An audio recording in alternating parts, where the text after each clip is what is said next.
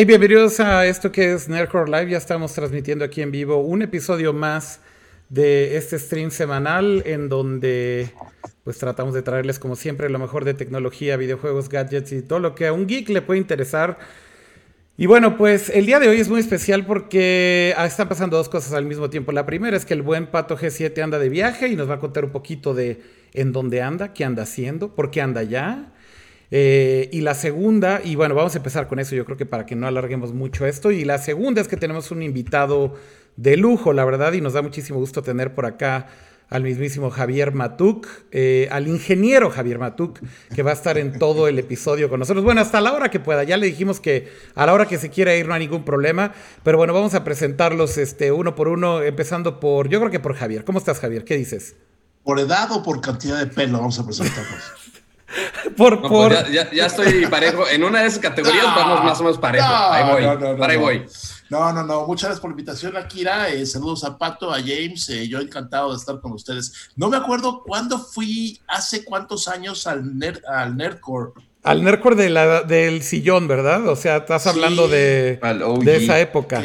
¿Diez años? No más, ¿no? Yo creo que unos diez años, ¿eh, Javier? Chances sí son unos diez años, tal vez. O sea, ya llovió, ya llovió. Lo único que puedo decir que sí, ya, ya pasó un buen rato de eso y bueno, pues después de 10 años ya te traemos acá de regreso, así que eso me da muchísimo gusto porque Gracias. quiere decir que seguimos en lo mismo, que medio hemos podido sobrevivir con todo esto. Así que nos, da muchísimo gusto tenerte por acá, Javier. Ya platicaremos ahorita contigo. Encantado. Oigan, eh, y bueno, también está por acá el mismísimo Pato G7, como todas las semanas, pero él anda ahora en Hawái. Pues sí, obviamente por el, viaje acá del Qualcomm Summit, pues vengo así muy hawaiano, naturalmente. Sí, ya, ya, ya vi que andas bien ad hoc, yo estoy, con, yo estoy con mi tiki tomando mi Mai Tai, muy a gusto. No, no, bueno. Y es un Mai Tai 5G, entonces está chingón. Este, pero pues así las cosas en este momento acá desde Maui, Hawái. Aparte que acá son, aquí todavía hay luz de día, porque son las 5.25 de la tarde. Entonces, pues sí tengo que adaptarme ahí, porque aquí está todavía con eventos, entonces me tuve que salir un ratito para chupar aquí con ustedes un rato este, y platicarles todo el chisme de acá, básicamente.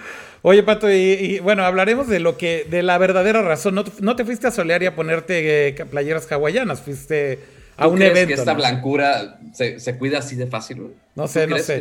Pero bueno, más, bien el punto es que nos platiques a qué fuiste y es un evento de Qualcomm y hay muchas noticias que están saliendo desde ayer, ¿no? Exactamente. Eh, ¿Les platico o primero que se presente? Bueno, no, pero falta aquí el buen James de presentar. ¿Cómo estás, Cama? ¿Qué hay? Bien, yo estoy en mi casa normal, como cualquier A mí no me invitaron a ningún lado todavía. Cama, ¿estás tú en dónde, güey? ¿En tu sala? O sea, estás en una tienda Apple, entonces. No, no, estoy en, mi estudio, desde donde siempre grabo. A mí no me estudio, cálmate en tu estudio. qué chingón. Cama, lo siento. Este, ya, ya, ya sé lo que se siente que no te inviten a todos los eventos. Eh, pero bueno, eh, ¿por, qué no, ¿por qué no arrancamos un poquito justamente con, con, con, Javier? Porque creo que podemos hablar un poco de Qualcomm junto con Javier también, Pato. Pero a ver, cuéntanos hasta ahorita cuáles son los anuncios grandes, las novedades grandes de lo que está presentando Qualcomm en este evento que ya se volvió anual además y que lo hacen en Hawái además porque van dos veces que lo hacen en el mismo lugar. Este, haznos un pequeño resumen y hablemos de, de estas presentaciones que están sucediendo por allá. Entonces, ¿empezamos con Javier o empezamos con Tú, tú, tú, pero pues justo, que Javier, justo que Javier entra en la discusión es a lo que me refería. Bueno, eh, lo que está festejando acá en Maui, en Hawái, es el Snapdragon Summit, este, que como su nombre lo implica, pues hablan mucho de todo el ecosistema de Snapdragon, este, de Qualcomm, que de hecho, si no me equivoco, es la tercera vez que se celebra por acá. Este, ya les gustó asolearse por este lado, y la verdad es que no me quejo, esta es mi segunda vez por, por este lado cubriendo para Millennial Televisión. Este, entonces, ¿cuáles fueron los principales anuncios de, este evento? Se centran mucho en toda esta idea de 5G. Que pues va a ser, obviamente, eventualmente va a ser el futuro de la conectividad móvil. Este, llegue ahorita o llegue 10 años. Afortunadamente aquí en Maui sí hay red de 5G, sí funciona. Es real. Este, es real y funciona con la red de Verizon. Y no es, y ya no es este rollo de que nada más funciona como en una cuadra con con estas bandas de, milímetros de distancia y entonces que si te mueves tres pasos a un lado, güey, ya deja de funcionar. ¿Ya no pasa eso? O sea, seguramente sí. O sea, porque están las primeras fases de, 5G, porque justo tienen ese plan de despliegue de, oye, al inicio vamos a, a usar parte de la infraestructura que hay de 4G para en esas mismas bandas desplegar 5G. Este, esto de la de el millimeter wave no, no es de que sea un milímetro de distancia ya no hay, sino que es una manera más efectiva de transmitir la información. Entonces es una velocidad mucho, mucho mayor. Pero igual, eso falta más tiempo para que se despliegue. Porque ahora todo el mundo en México va a pensar, güey, pues en qué fregada década va a llegar 5G a México, si muy apenas tenemos un 4G decente. Pues bueno, obviamente ahorita en este preciso momento no hay 5G en México, naturalmente.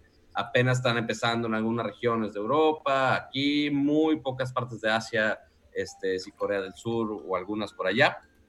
Pero al menos ya nos, Qualcomm nos mostró un poco del mapa de lo que tienen planeado hacer en los próximos años y al menos lo que me da mucho gusto es que a partir de 2020, o que ya faltan unas cuantas semanas para 2020, ya van a empezar algunas pruebas de algunas de las funciones iniciales de 5G en Latinoamérica y específicamente en México. O sea, el año pasado que venimos estamos todos súper deprimidos porque así salía Estados Unidos, Europa y así de que, ah, pues la TAM está todo apagado, no, pues chingón. Este, pero ahora ya aparecemos en el mapa, ya es un gran comienzo. No sabemos ni con qué operadoras, no sabemos ni cuándo, a qué alturas de 2020 va a llegar, si es que va a llegar, este, pero al menos eso es lo que tienen planeado por ahora. Pero, ahora, por más que tengamos 5G, ahora la duda es con, con qué dispositivos vamos al 5G. Claro. Hoy en el último día presentaron dos cosas que no eran tan grandes, honestamente, pero este, que igual son importantes, que el año pasado presentaron un procesador Qualcomm para computadoras. O sea, en vez de que sea un procesador Intel y que la pila le dure, no sé, seis horas a una computadora, lo que quieren hacer es que una computadora sea como un celular. Entonces, que siempre esté conectada, que siempre esté activa, que simplemente lo toques y ya funcione todo perfectamente, nada de estado de hibernación y esas madres, no, no, o sea, funciona perfectamente igual y tienes batería de, no, como ellos lo, lo, dicen mucho, la batería se mide en días, no se mide en horas, lo cual ciertamente promete mucho. Habrá que medir el desempeño de muchas de estas. Lo que lanzaron el año pasado era el más de gama alta para computadoras y este año para hacer 5G más accesible a, más usuarios, sacaron otros procesadores similares para computadoras, pero este, de otras gamas, una gama media y una gama de entrada. Obviamente nada de desempeño de gaming ni nada así, no se imaginen tanta cosa, pero por ejemplo dispositivos como la Galaxy Book o la Surface X justo utilizan estos procesadores. Entonces sí ha tenido bastante éxito esta idea este, y veremos más adelante cómo procede. Y el otro que presentaron eh, el día de hoy y que seguramente a Kira le emocionó mucho es el Snapdragon XR2, que está centrado en, realidad, aumentada, en, lo que ellos llaman XR, que es la mezcla de realidad aumentada, realidad virtual, realidad mixta, y todo ahí mezclado en ese mismo procesador. Entonces tienes mucho, presentaron que ya tiene mucho más desempeño y ya están probando algunas otras cosas. Vimos unos pequeños demos en el, en el showroom, igual tampoco fue tanto, pero la idea es que justo de a partir de esto se implemente para pues ya el siguiente año que, que, veamos todos los dispositivos, porque seguramente a partir de, de CES en adelante veamos muchas novedades, porque imagínense, ahora ya tiene soporte de dos pantallas 3K, o sea, una en cada ojo 3K, que pues ciertamente llama bastante la atención y va a haber, o sea, tiene muchas mejoras de desempeño que eventualmente van a afectar y que pues sí son bastante útiles para el, el usuario final. a ver, hagamos, hagamos una pausa aquí entonces, Pato, y vamos, vamos metiéndonos en la discusión. Con todo lo de 5G, en realidad lo que hablaron también es como ya de nuevos procesadores como tal, ¿no? Porque justo presentaron su procesador de gama alta, que es el 865, si mal no recuerdo. Correcto. Y su procesador, digamos, de gama media, que no recuerdo la serie, pero ¿cómo se llama? Entonces, presentaron las dos gamas. Uno de gama media alta, que es el 765 y 765G. Ok que la G no es de, no es de 5G, es de G de gaming. Entonces, ah. ese tiene un pequeño boost en cuanto a gráficos para todos los que quieren un teléfono de gaming específicamente. Ok. También les puede ayudar por ese lado. Pero eh, lo interesante aquí es que estos dos, que son de gama media alta, ya tienen integrado el modem 5G. Entonces, ya desde dispositivos de gama media, ya vamos a tener conexiones 5G. Entonces, no vas a tener que comprar el top of the line, el teléfono más caro de la vida para tener una conexión 5G, sino que ya te puedes ir por un dispositivo gama media, media alta y ya puedes tener este tipo de conexiones. Muy bien. Pero obviamente, para los que quieren así el top of the line, lo más potente de la vida, está naturalmente el, El nuevo 865. flagship, el que va a estar en casi todos los flagships de este año. Ujú. Bueno, más bien Bueno, del más año del que viene. 2020, exactamente. Ajá, de- ya, ya, perdón, estoy en el pasado en, en Hawái, entonces ya, ya uno no sabe. Este, entonces, pues ya estamos, imagínense ya eh, que si el S11, que el, si el LG G9 o los que quieran, van a tener el Snapdragon 865. Que ahora, lo interesante aquí es que tú cuando lo conectas con el modem 5G, que notemos, no está integrado en el chip, o sea, no todos los que tienen el 865 tienen 5G, pero pues lo puedes conectar nada más al, al modem Eso- 5G igual de 4 ¿Cuánto? y funciona. Dime. A ver, esa es justamente mi duda. ¿Cu- ¿Cuál es el tema de que un procesador, entre comillas, soporte 5G o presuma capacidad de 5G? Al final del día es el modem, ¿no? El que procesa y se conecta a ese, con- a ese, a ese, a esa banda y para enviar y recibir datos. O sea, que el procesador, ¿qué? Sí, o sea, el modem eventualmente sí es el que tiene esa capacidad de conectarse a 5G físicamente hablando, pero por ejemplo, el 765 y 765G ya lo tiene integrado, porque también ese mismo modem lo hace Qualcomm. Pero cuál es, o sea, yo creo que la pregunta que mucha gente se ha de hacer, Pato, y yo creo que es muy válida lo que dice Jaime, es, ¿explicaron o, o tú has escuchado, leído, inclusive también creo que Javier aquí podría entrarle, cuál es la justificación de integrar el procesador con la conectividad en un solo chip, en un solo sistema? ¿Me, me- me puedo ir un poquito antes? Sí, sí, sí. Dale, dale. Perdón, eh, que de repente me tengan gallos. Ay, es, por la, es- es por la adolescencia. Claro. Este, Yo, el tema 5G en general, eh, punto número uno, me aburre.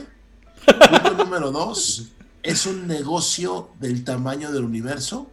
Sí. Punto número tres, para que todo lo que, no Qualcomm, sino todos los fabricantes de infraestructura y todo 5G, eh, podamos eh, tener en nuestras manos o podamos palpar eh, realidad aumentada, realidad virtual y las realidades que tú quieras. Le falta un rato en años, ¿no? Sí. Y le falta mucho más en cobertura. Eh, ustedes no me dejarán me- mentir, todos los que hemos viajado a otros países sobre todo, eh, donde las redes no están tan saturadas, celulares no están tan saturadas como la nuestra, por lo menos aquí en esta ciudad está muy saturada la red de, la, la de las redes que hay. Eh, Y en Estados Unidos también, Javier. Sí, no, depende con quién te conectes, ¿no? Si, si haces roaming con T-Mobile, estás frito. Sí. Eh, AT&T, pues me dio la libra. Eh, eh, y digo, no, no, no es por sonar mamerto, ¿no? Pero hemos viajado a muchos lugares y de repente dices, oye, güey, este Wi-Fi está rapidísimo y no es Wi-Fi. Es un 4 5G, ¿no? Exacto, exacto. que funciona perfectamente bien. Entonces, yo, yo estoy a favor de la tecnología hace mucho tiempo, por supuesto, pero creo que 5G es un negociazo. Uf, o sea, pues pregúntale a Trump, ¿no? Y a Huawei, eh, para todos. Y creo que las bondades de tener en tu eh, smartphone este, un giga de, de velocidad, para lo que hacemos hoy, no sirve para nada. No te va a llegar más rápido un video, no vas a ver más rápido este podcast o este video podcast. Claro que sí lo vas a poder ver a 8K, pero ¿quién quiere vernos a 8K? Yo creo que nadie, ¿no? Claro. Entonces, no, no sé, creo que ahí hay una gran parte del negocio que lo están haciendo, por supuesto, todos los fabricantes, y la otra es que nos están vendiendo o, o poniendo como espejitos para que veamos todo lo que se va a poder hacer. Sí, pero pues, ¿qué tiene, no? O sea, be my guest. O sea, si hoy tenemos, si nos vamos en el tiempo dos años y tenemos todos un, un smartphone 5G y salimos a la calle y ponemos Waze para llegar al destino, no va a pasar nada, no va a cambiar nada. Si ponemos, eh, no sé, descargamos este podcast, no va a cambiar. Igual llega un poquito más rápido, pero a mucha gente, muchísima gente, se le olvida que la velocidad de descarga depende de el servidor a donde te conectas, qué tan rápido esté conectado a ti. Claro. No porque tengas 50 gigas en tu casa, así con doble fibra óptica, va a llegar más rápido la información si la infraestructura en medio no está más rápida. Entonces, Sí, lo, que llamamos como un cuello 5G. de botella, ¿no? Pues sí, o sea, no- o sea, es un cuello de botella porque finalmente, tú imagínate, eh, si de repente mañana todas las redes son 5G y todos tenemos un ancho de banda casi casi ilimitado, pues, ¿qué infraestructura hay que poner en los data centers y en todos los eh, Claro.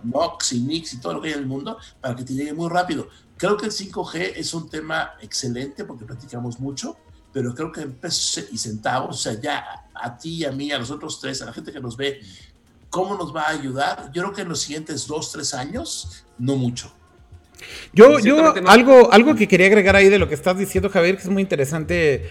Justamente ayer veía un video de Marquise Brownlee, que creo que está en el mismo evento, ¿no, Pato? Allá contigo en Hawái. o... Acá no está. Ah, bueno, eh, eh, él, le dieron acceso para probar la red de T-Mobile de 5G antes, antes de que se lance oficialmente, que creo que es en un par de días. Y algo que me llamó la atención es que se pone a hacer ahí sus speed test, este, y básicamente, básicamente te dice, no, pues sí, o sea, sí hay una mejora con 5G. Miren, vamos a hacer aquí el ping. Y le da 110 megabits de bajada, ¿no? Eh, y le da como 70, 80 de subida. Y mira, igual como dice eh, eh, Javier, pues no es por ser mamila, güey, pero yo hace cuatro años, cinco años viviendo en Japón usando SoftBank, tenía 150, 200 megabits por segundo en 4.5G, güey. Entonces, el, o sea, eso no es no es eh, mucho 5G que digamos. Pero, pero, justo a lo que voy es, creo que el problema es que en Estados Unidos tienen tantos problemas de conectividad y es tan grande y tan saturada la red que, que los incrementos para ellos son de una manera y yo creo que 5G, por ejemplo, en Japón sí lo van a vender realmente como si fuera gigabit este transfer. O sea, si, si no das ese salto de 200 a, ¿qué te gusta? 700, 800, un gigabit ¿Qué diferencia hay entre 250 y 500 para un usuario en un teléfono? Si sigues consumiendo los mismos videos y podcast y audio de, Apple Music y Spotify. O sea, eh, ahí es donde creo que está la clave y tiene mucha razón Javier en decir que hay mucho bluff ahorita y creo que va a tomar tiempo para que realmente permee y, sintamos el impacto. ¿Cuánto tiempo tardó el rollout del 4G o del LTE? este, si hacemos la retrospectiva. 10 años y sigue progresando y mejorando, ¿no? Sí, o sea, porque inclusive todavía eh, actualmente, o sea, el día de hoy, por más que ya en algunos lugares del mundo ya tiene 5G, seguimos sin tener el despliegue 100% de 4G. O sea, hay algunas funciones de 4G que todavía nos faltaron, si es que las van a implementar en algún momento. Pero, por ejemplo, otra de las cosas, aparte de la... No todo es cuestión de velocidad, eh, porque también otra de las ventajas de 5G, al menos de lo que nos platica Qualcomm, es que también con las tecnologías nuevas de transmisión y todo este asunto, también va a ayudar a la saturación de las redes. Entonces, por ejemplo, lo que han hecho, no me acuerdo quién fue, Verizon, que fue el que se subió al escenario, dijo, oye, nos hemos, hemos puesto redes 5G en estadios. Entonces, ¿por, qué, lo pondrías en estadios? ¿Por qué en un lugar tan específico? Porque ahí hay una saturación enorme de gente. Seguramente les ha pasado en algún evento, algún festival, algún algún partido de fútbol, lo que quieran, que ya están ahí, pues ya se les pierde la señal porque hay demasiada gente. Entonces, 5G también, aparte de la ventaja de la velocidad, también va a ayudar a tema de saturación, entre otras ventajas, porque las más principales son, creo que estas dos, parte de la saturación para parte, este, esas cuestiones complicadas, parte de Estados Unidos, parte de esos lugares públicos, y también la velocidad, que no, no es tanto de pensar en, ah, oye, pues como quiera YouTube lo cargo igual, oye, como quiera Netflix lo cargo en 4K HDR en la máxima velocidad y ya. No es tanto pensar en eso, es más bien pensar, ok, con 5G, ¿qué puertas te va a abrir? Les voy a poner el ejemplo que nos pusieron el año pasado, que se me hizo muy interesante, es que nos pusieron un visor que estaba recibiendo una escena en 3D, no un video, no un video esférico, no un video 3D, estaba recibiendo un streaming en vivo de una captura en 3D que tú podías caminar en esa escena todo en 5G. Y ahora, ¿por qué lo hicieron en 5G? Porque en Wi-Fi no daba el ancho de banda. O sea, por más que te conectaras por Wi-Fi o por LAN o lo que quieras, no daba el ancho de banda. Entonces, únicamente ese demo únicamente podía funcionar de manera wireless con pues 5G. E, esa es, la promesa del millimeter wave de, 5G, ¿no? Que es como esta última evolución, pero que justo tiene muchas desventajas en la implementación y en la cobertura y demás. Y, hay otro tema, no sé si hablaron, Pato, eh, de que la cobertura de una antena 5G en distancia es mucho menor a la de una 4G. Correcto. Entonces, están, en, en, esa cuestión de despliegue de, oye, vamos a empezar con millimeter wave, pero pues, este rango. O sea, y siempre te muestran las gráficas de, oye, el rango 4G este es, es este, el de millimeter wave es este sí, están de acuerdo con eso, pero no, no, no solamente va a ser millimeter wave, o sea, el chiste es que se despliegue en ambos. Sí, hay otras frecuencias. Para aprovechar el, hay otras full speed de 5G, para aprovechar el full speed de 5G, pues sí necesitaría estar en ese rango específico, ciertamente. Pero bueno, lo que, lo que vi, por ejemplo, de T-Mobile es que están empezando justamente del otro lado, con las frecuencias que no son eh, tan rápidas Y por eso es que las velocidades de transferencia que te están dando ahorita pues son entre 70, 50 megabits por segundo hasta 100, 150 megabits por segundo, que insisto, hay países que con 4.5G lo están haciendo y mejor, güey. Entonces, el, para mí es donde digo, híjole, güey, o sea... Pero, por ejemplo, ahí la ventaja fue saturación. O sea, velocidad y en, situaciones de saturación. Güey, en, Japón jamás he sentido que la red esté saturada y la densidad de población en Tokio es más cabrona que en México. Oh, y, jamás se cae, güey, jamás se laguea, güey, jamás se satura. No, sé técnicamente cuál sea el pedo ahí. Yo creo que sí es un tema de implementación, mira, y de hecho es algo de lo que SoftBank ha hablado mucho, de que si los dejan hacer el merch de Sprint con T-Mobile, lo que prometen es implementar la red 4.5G como lo hicieron en Japón y dar un mejor servicio. veamos si eso es cierto. Pero yo sí creo que también va a tomar un cierto tiempo para llegar a ese a ese nivel prometido y a lo que realmente la gente está esperando de 5G. Y va a tomar años, güey, para que eso pase, ¿no? Y ya veo aquí a Kama también ahí con su... Lo de, lo de, estoy, pensando como dos cosas. Primero, lo del el, ancho de banda sí es mayor. Ah, claro. Ahí está, mira. Ahí está. ¿Qué, qué, cuál es la respuesta, Javier? La respuesta es, mira. Vuelve a poner tu hojita ahí en pantalla para que lo vea todo el mundo. Ahí está, no lo veo. Ahí está su 5G. O sea, varo, varo. A ver, claro, claro. A ver, yo entiendo todo lo que ustedes dicen. O sea, lo entiendo perfecto. Eh, creo que 5G, eh, punto número uno es un negocio, ¿sí? Ok, punto y aparte. Con todo lo que nos han prometido de IoT o Internet de las Cosas, sí, supuestamente habrá, ya sabes, ¿no? Miles de millones de cosas conectadas a Internet ahí estoy de acuerdo con la red 5G. O sea, si vas a conectar, voy a hablar de luminarias o lámparas, como se diga en sus ciudades, ¿no? Si en esta Ciudad de México hay un millón de lámparas, no sé cuántas hay, no tengo idea, pero y todas van a estar conectadas a 5G para cuando se funda una, eh, rápidamente llegue el servicio a cambiarla. Eh, bueno, en fin, ahí estoy de acuerdo con 5G. O sea, conecten todo Internet, yo feliz, conecten hasta el water a 5G pero en estos aparatitos salir a la calle y decir, tengo un giga de bajada, wow, no sirve para nada. Hoy por hoy y los próximos, yo creo que un par de años, no nos va a servir para mucho. Entiendo, Pato, lo que dijiste el demo de esta onda de la escena en 3D. Dime hoy quién usa un visor virtual. Obviamente que no, Que, no vea Nerdcore. Nadie. Yo creo que ni los, ni los, que ven Nerdcore, Javier, ni los que ven Nerdcore. Bueno, o sea... bueno igual, igual hay un colado por ahí. Sí, un colado por ahí. Entonces, eh, No, no, pero, pero, es un buen punto. O sea, en este, en, un teléfono, la verdad es que el contenido que consumimos no necesitamos 5G, ¿no? Yo creo que ese es el argumento, ¿no, Javier? Sí, totalmente. Y, no hemos tocado el tema de la radiación, porque ya empezaron, ¿no? Que ahora sí que la frecuencia de la 5G sí te va a dar cáncer, así casi te acercas el teléfono y ya, ya tienes cáncer, ¿no? Hay mucha gente con el... Todo te va a dar cáncer como quiera. Sí, pero esto es como que tú te lo auto inyectas, ¿no? O sea, si haces una llamada y ya te dio cáncer, ¿no? O sea, es lo que están diciendo en muchos sitios, leanlos ustedes, y a mí me preguntan, ¿eh?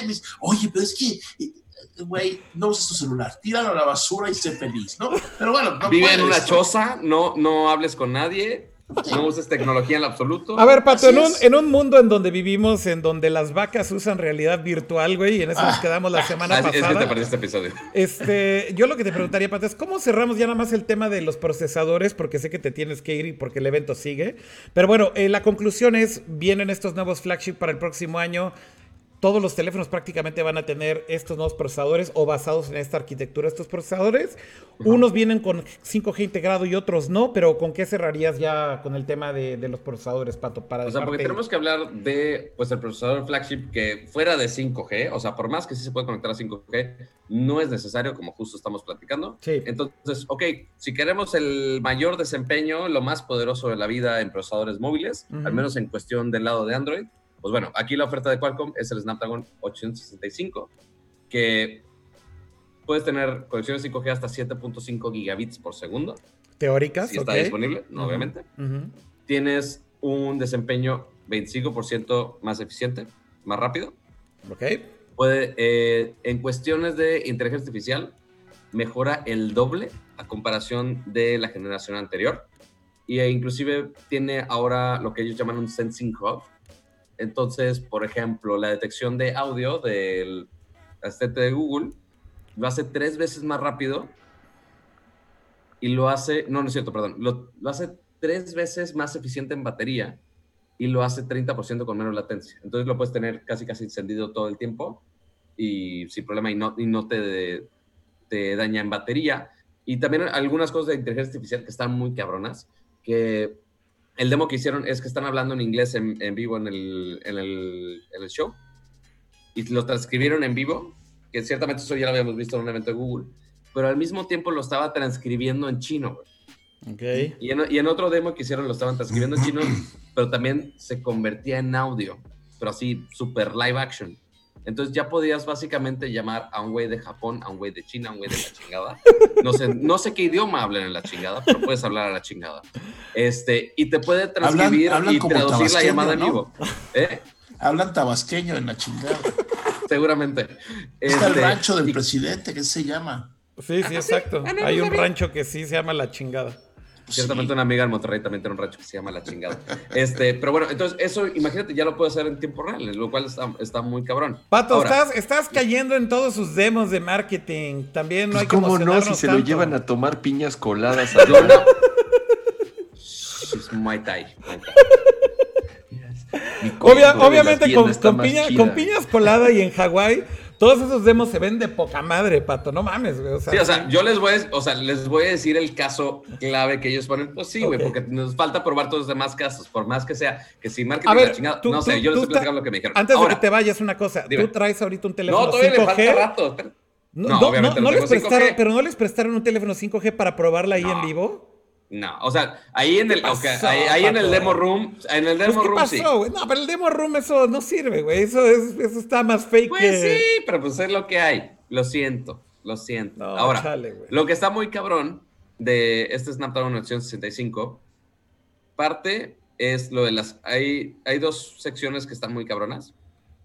Está lo de gaming, Ok, que el render de gráficos es 25% más rápido y puedes ahora tener algunos perfiles de color para que el- los colores de tu juego, que pues eso funciona con cualquiera, no es algo, Algo que leí mover. que es interesante es que ahora también en estos nuevos procesadores de Qualcomm se van a poder actualizar los drivers de gráficos Correcto. como si fueran tarjetas de video de PC, ¿no? Correcto. Justo como lo, ven, como lo vendieron, por si quieres que te lo ponga así ya directo, es que es desktop level gaming. Bueno, Entonces, eso sí es entre de- bueno, comillas. Ajá, exacto. O a sea, ver, desktop cama, cama, cama, por favor di algo aquí, güey. No, no puedo solo, güey, cuando, cuando dicen estas Bueno, cosas. no, creo, creo que estoy mal, mal quoteando. O sea, es algo desktop gaming.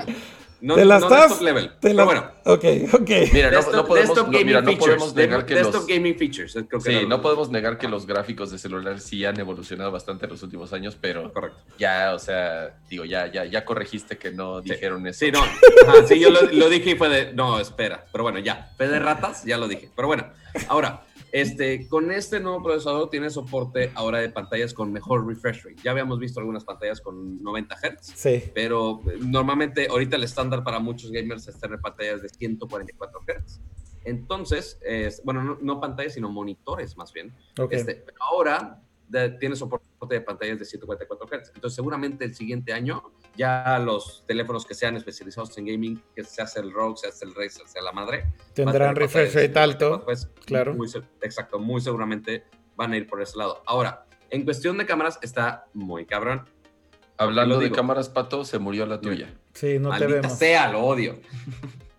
Es que se conectó, se no, hace se conectó en 6G. Pero bueno. Se conectó, en, se- entró la red 6G, Pato, o la- o la 5G y valió madre todo, güey. Ya no es compatible, güey. No bajaste los drivers para 5G, güey. Gracias. De tu cámara. Exacto, güey. Yo nada más venía Este... 15 minutos, pero ya me chingué una hora aquí, ni modo. Ya, ya mi maitá ya se está deshaciendo. Ya A mi ver, piña colada va a ver, Pato, ya si quieres cierra para que ya te dejemos ir y no te... No, no, no, no. no. Ya. uno sigue. Órale, La vida No, sigue. ya, ya está enojado, Pato. A ver, Pato, 5G sí va a venir, pero ahorita creo que es puro bla, bla, bla. Gran parte sí, pero bueno. eh, lo que está muy cabrón del procesador Snapdragon 865 es cuestión de cámaras, que ahora tienes procesamiento de hasta 2 gigapíxeles. Ok. Ahora, ¿qué significa gigapíxeles? La verdad que es un término de marketing súper inventadísimo, pero lo interesante aquí es que. ¿Por qué no funciona mi video? Ya, ahí estás ya, ahí estás ya. Perfecto. Sí, bueno, el tema este de, de, procesamiento para fotografía computacional, evidentemente, pues entre mejor procesador sea, mejor, pues creo yo, magia con el software pueden hacer, ¿no? Para, para, para hacer. Claro, ahora, pero ahora vamos a hablar un tema de, de, ok, ¿cuántos píxeles realmente necesitamos? Obviamente van a discutir eso miles de años, se los voy a dejar ahí en la mesa, pero, pero solo para que se imaginen todo lo que puede hacer esta chingada. Tienes captura de video hasta 8K. 8K 30 cuadros. Ok. Que no vas a poder ver en ningún lado, pero ok, fine. Ahí, ya se los dejo ustedes. Ajá. 4K a 120 cuadros. Ok. Tienes eh, slow motion, pero ilimitado. Ya ves, si ahorita usas un teléfono con slow motion en HD, como que tienes que seleccionar medio segundo donde se captura el slow motion, que la gran mayoría de las veces le fallas. Y aquí puedes grabar absolutamente todo en 960 cuadros. O sea, ya puede procesarlo tan rápido que no pierdes. puede ser en real time. Ok. Ok. Este, también tiene más áreas de, enfoque para las fotos, también optimizado para todos los sensores. Bueno, todo eso es software, ¿no? Yo creo que más bien aquí al final lo que están diciendo es que el procesador... a ver, a ver. Lo, lo, más cabrón es que ahora soporta cámaras de hasta 200 megapíxeles. Ok. Ahora nada ya, más. Ya vimos la cámara de Xiaomi de 108. De 108, ajá. Pero va a poder, vas a poder tener cámaras hasta de 200 megapíxeles. Todo eso es interesante, ¿no? Al final del día, entre más poder de procesamiento, más podrán hacer, insisto. Yo creo que la magia aquí viene más del lado del software cuando tienes el hardware que te deja hacerlo. Pero es que si no hay software para eso, Pato, el procesador no sirve de nada. Yo, yo creo que aquí el problema es cuándo van a llegar los sensores de 200 megapíxeles. Sabrá Dios. ¿Cuándo van a hacer el software para que pueda sacarle todo el jugo a este procesador? Cada compañía tendrá la respuesta, güey. O sea, Samsung sabrá cuándo podrá hacer algo que sea equiparable para poder sacarle el jugo. Lo mismo Google, lo mismo LG, lo mismo Xiaomi, todos los que usan los procesadores flagship. Yo creo que ahí es donde ya entra también lo que es un poco ambiguo cuando hacen estos anuncios, ¿no? Porque la implementación de software de cada compañía es totalmente distinta, aunque todos usan Android. Correcto. Y ahí es donde ya, y bueno, y también de la integración de los componentes, ¿no? Entiendo que Qualcomm lo vende como un feature, pero hay que dejarlo también siendo objetivos, como que esto está en las manos también del que hace el teléfono al final, ¿no? Sí, no, o sea, y por más que este, algunas marcas digan, ay, sí, sensor de 48 megapíxeles. Sí, o sea, la cantidad de píxeles no va a dictar si es una mejor cámara o no. No, la verdad es que no. O sea, sí depende mucho de, todo esto. Y justo tuve la oportunidad de hablar con el, que lleva la sección de, cámaras con Qualcomm y que fue el que presentó este, todos estos módulos de, gráficos en la conferencia. Y hablé con él, le dije, a güey, ¿qué pedo? ¿Cuál es el enfoque de, Qualcomm? Hacer todas las fotos, porque si la procesas con mucho software, se puede ver súper irreal, o estás capturando la vida real, o cuál es el enfoque. Entonces, para Qualcomm, recordemos que pues, es hardware lo que hace Qualcomm principalmente. Sí. Entonces, al menos para Qualcomm, el enfoque es capturar lo que hay. Capturar la vida real, capturar con el mayor detalle posible. Sí, en otras palabras, te está diciendo que ya depende de cada compañía lo que hagan con el resultado de eso. O sea que con su ISP, la net están haciendo algo muy chingón. O sea, están capturando una cantidad de información absurda que está muy cabrón. O sea, puedes inclusive grabar video en 4K y tomar fotos de 63 megapíxeles al mismo tiempo. Ya puedes grabar video de Dolby Vision. Dolby Vision en un celular, güey. En 1080, pero tienes Dolby Vision. Este, y, y, pues todo eso dentro del equipo. Pero obviamente todo esto depende de ya de cada empresa, que pues sí, que el software, juegue bien con el hardware, que se integre bien para que le saque el mayor provecho posible. Muy bien. esa va a ser la idea. Perfecto, pues creo que con eso podemos cerrar con todo lo que se presentó. ¿En cuál, como digo, Cama, tienes un comentario final? Bueno, falta uno, pero ahorita te digo. No, yo nada más te iba a decir así de, iba a cerrar así de, bueno, hay que esperar a los benchmarks a ver qué tal con la competencia, pero ya están los benchmarks para todo el procesador. Correcto. O sea, les voy a decir, hicimos benchmark, hicimos benchmarks ayer. La verdad es que yo no soy mucho de benchmarks. Estuve en la sesión, no anoté datos. A ver, Cama, pero, pero ¿a qué vas, Cama? ¿A qué vas, Se supone que están bajo embargo. A que la 13 sigue siendo más rápido que un procesador que todavía ni sale. Correcto. El A3 es más rápido que el 865, güey. Ya eso ya lo viste en los benchmarks. Eso duele. Ya. Madres, güey. Pero bueno. Tanto en single core como en multicore. Yo sé, sí, vi el reportaje ahorita, pero se supone que toda esa información y, digo, también, digo, no sé si han mencionado el tema de que ya, digo, no sé qué tanto les, supongo que sí les pegó, ¿no? El hecho de que Apple compró la división de modems de Intel y entonces ya no les van a comprar ni modems a Qualcomm. Bueno, por ahí. Pe- por ahí- Sí y no. Ni modems Porque- ni, madres. Yo, pero Ni yo por ahí, yo por ahí leí algo, Cama. Eh, leí un, un título de una noticia que decía que Qualcomm, deci- eh, alguien de Qualcomm dijo que el objetivo número uno era poner 5G en los iPhones, güey. Y eso quiere decir, es que acuérdate que todavía tiene una relación, güey. Aquí la pregunta es cuánto tiempo se va a tardar Apple Ah, en no, integrar no, o lo sea, que eh, compró de Intel para hacerlos ellos todavía. mismos. Entonces yo creo que no le van a dejar de comprar a Qualcomm en un rato, güey. Ah, no, no, no, en un par de años todavía. Sí, porque Intel todavía no tenía la solución, si no me equivoco. No, No. no, no. O sea, Intel eh, lo abandonó, digamos, y fue justamente cuando entró Apple a comprar la división y unir los equipos. Sí, Eh, pero le falta para tener un producto que yo creo salga que, de yo ahí creo que, que lo todavía un par de años, yo creo que todavía un par de años los, los modems de, del iPhone seguirán siendo, yo creo que, que Qualcomm. Muy en años anteriores eran mezcla, mitad Qualcomm, mitad Intel. Ajá. Pues Pero bueno, entonces, este, así. fuera de eso, ahorita ya les dejo hablar de todos los demás temas. Eh, anunciaron que con- justo con este procesador tiene soporte de Dual eSIM. O sea, ya quizá los SIMs físicos ya vayan muriendo un poco a poco más. A dual Este- eSIM, o sea, dual pero eh, por software, no, no necesitas ya un tray. Exactamente. Ok. Este, porque ahorita, por ejemplo, en el iPhone está el SIM dual, pero necesitas un eSIM Y y, aparte físico. el otro físico. Ujú. Entonces ahora sí puedes tener dual SIM, pero los dos de, de manera de software. También este, intentando quitar ya barreras este, físicas, eh, un, un sistema para que puedas tener eh, identificaciones oficiales. Se hace, eh, ¿cómo se llama? Licencias de conducir, pasaportes, etcétera, que lo tengas de manera digital y que organizaciones subgubernamentales puedan realmente escanear de ahí de una manera segura y verificada de todo este asunto. Pero algo de, también de hardware de, Cal- de Qualcomm, no necesariamente de los Snapdragons, eh, es el lector de huella digital nuevo que sacaron, que se llama 3D Sonic sí. Max. Que normalmente lo vemos en teléfonos como el S10 Plus y muchos de los teléfonos flagship, que pues tienen esta pequeñitita zona que le, le picas en la pantalla y ya se desbloquea. Este, ahora lo que hicieron es que ahora detecta una mucho mayor área. De, si no me equivoco, es 30 por, por 20 milímetros, si no me equivoco. Entonces ya es más fácil que sin tener que ver exactamente de ahí dónde le pico, ya simplemente le piques y ya no pasa nada. Y esto es Pero una tecnología ahora- desarrollada por Qualcomm del lado de los sensores de lectura. Me Correcto. imagino integrado con los procesadores de alguna manera. No necesariamente. No O sea, necesariamente. no de- ok.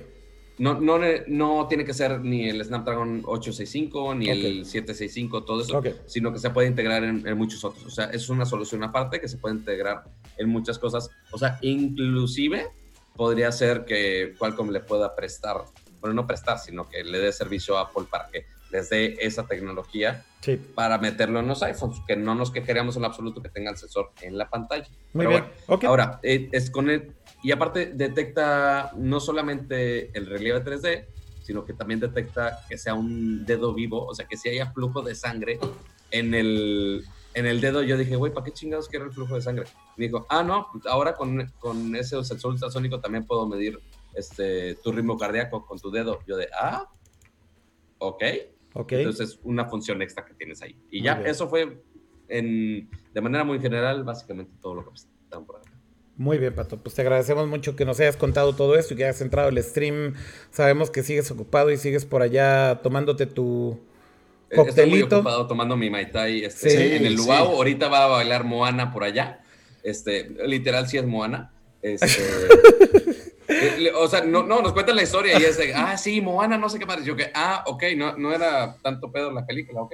Entonces, Bueno, sí, ahorita vamos a convivir por allá. Bueno, ya tienes Con- que huir con entonces, Con ¿no? Jimenita de 1-0 y todo. Tien- Tienes que huir entonces ya. Sí. Prioridades, ya saben. Claro, no, es que hay, hay- exactamente. Oye, Pato, pues este, qué padre. Yo estuve hace mucho tiempo en un eh, summit también de Qualcomm, eh, en un lugar un poco más exótico que ese, Órale, ¿en dónde? en Hong Kong. Y, Oh. y- y fueron dos días ininterrumpidos de PowerPoint. Y, y yo les decía, oye, güey, pero déjanos, o sea, ¿dónde hay un demo de algo, no? O sea, ¿cómo? Eh, no, eso luego lo vemos. Oye, es que sí, está- tiene eso. Al evento que yo fui tiene como, yo creo que unos cuatro años más o menos. Ok. Este, y sí, o sea, entiendo eh, reconozco y por supuesto creo que todos entendemos la importancia de esta compañía en el mundo móvil, que ahora es todo, ¿no? La tecnología. Este, y obviamente, eh, pues, ¿qué te van a decir? No te van a decir, ah, no, pues mira, lo que estamos haciendo no te lo enseño. No, pues obviamente la forma de ser vigentes y de, por supuesto, estar al pie del cañón contra los chinos, que ahí vienen, obviamente atrás, es demostrando lo que van a hacer sus procesadores o lo que van a lograr cuando, como tú mencionabas, Akira, cuando el software se ponga las pilas eh, y pueda aprovechar el hardware, ¿no? Que hay por ahí, pero pues qué bueno, Pato, que estás allá sufriendo por nosotros. Sí, ni modo. Ya, ya la juventud tiene que sufrir por ustedes, ni modo. Y con todo, y con todo, y, con todo y todo, Kama se salió con la suya, güey, y te embarró el benchmark del A13 destruyendo al Qualcomm 865, güey. Y con eso cerramos este. Con eso cerramos este, este, esta sección. Este, bueno, gracias, Pato. Muchas gracias por entrar. bueno, eh, aloha es de saludo, ya no me acuerdo cómo es la despedida en hawaiano, pero pues bueno, ya. Adiós, ya que les vaya bonito y que discutan mucho de todo esto. Ah, porque si Akira quiere hablar más, también no le mencioné del, visor de AR que va a estar haciendo Niantic, los de Pokémon Go con Sí lo vi, sí lo vi, sí lo vi. ahí se los dejo para que el señor se explaye. Pero sí lo vi, sí lo vi y me emocionó, la verdad me emocionó que sea con Niantic, pero también se ve como ahí medio a la mitad todavía, güey.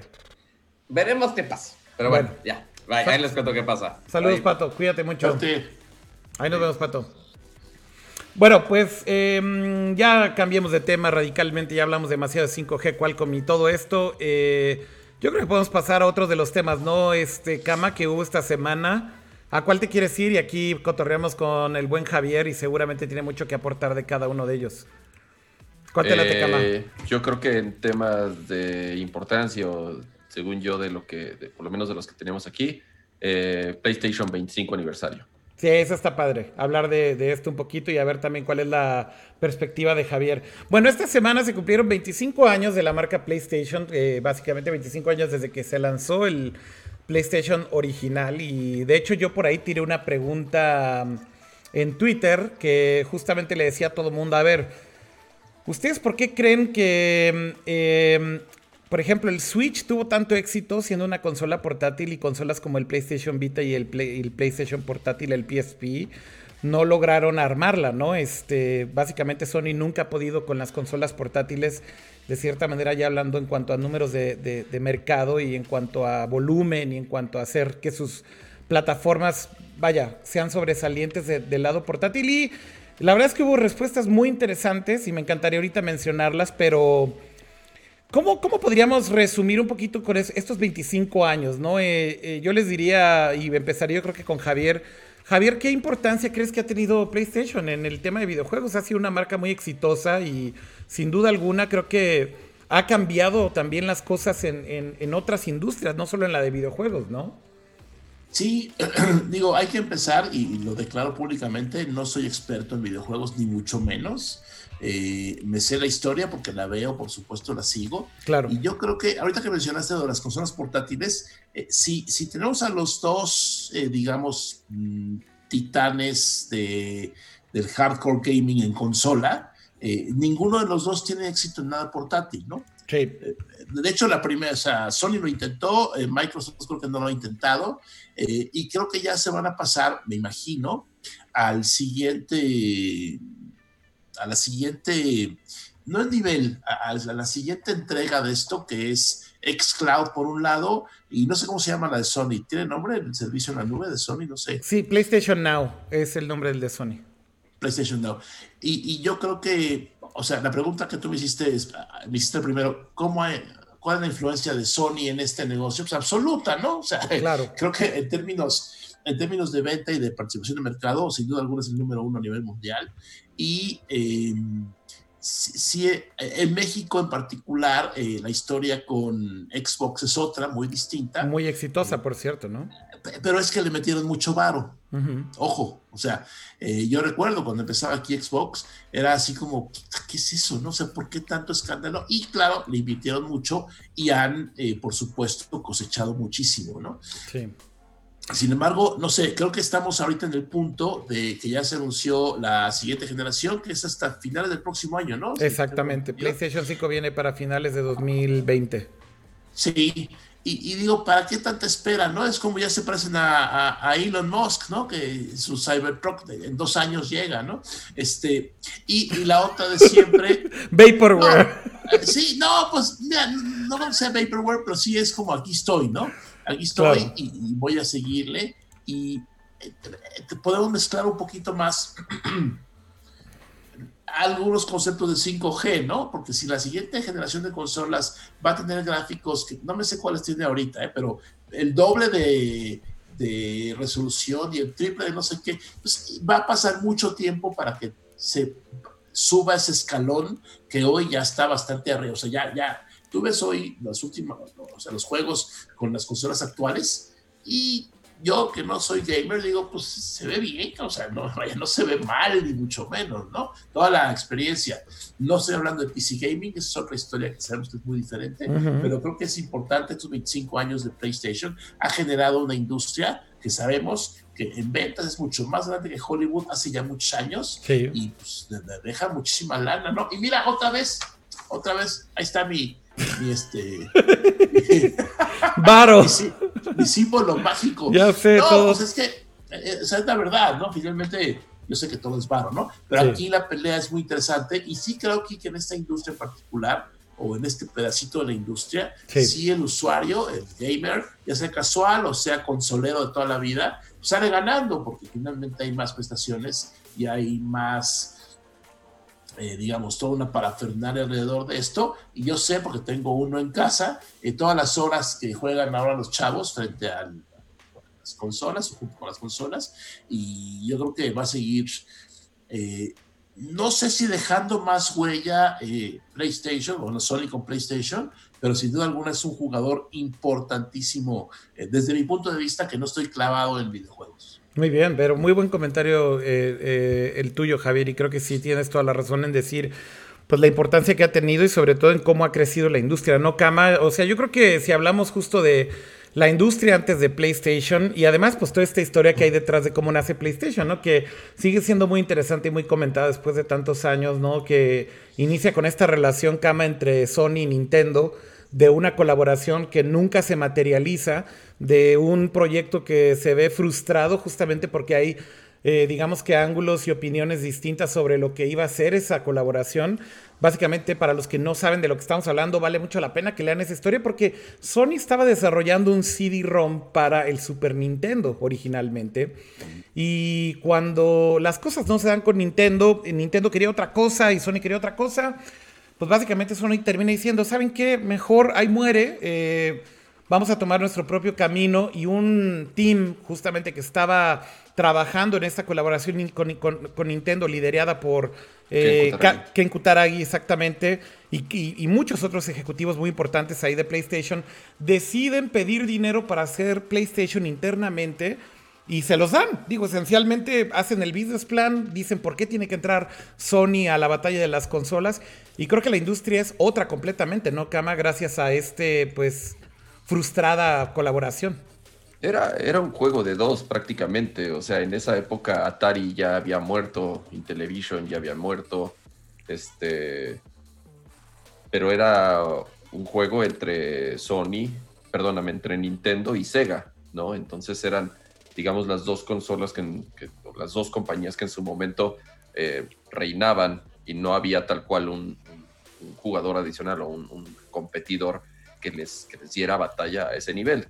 Entonces, bueno, ya comentaste lo de, lo de, lo de Sony Nintendo, es... es súper interesante la historia, hay, hay muchas anécdotas al respecto, se ha escrito muchísimo y hay muchas entrevistas con, con las mismas personas que participaron en, en este proyecto eh, cuando Nintendo decide decirle a Sony que no, que no le, que no le entra a esa colaboración como tal, que como dices era una unidad de CD para el Super Nintendo, este, Sony pues ya tenía bastante avanzado el proyecto y deciden eh, apostarle, forman, forman un equipo pequeño, realmente era un equipo muy pequeño, este, tienen ahí a unos cuantos programadores, empiezan a hacer relaciones con otras pequeñas casas de desarrollo y bueno, se dedican a, hacer el PlayStation, que bueno, justamente cumple 25 años y es un, es, es, un exitazo que yo creo que, bueno, ellos, lo, platican, ni ellos mismos lo,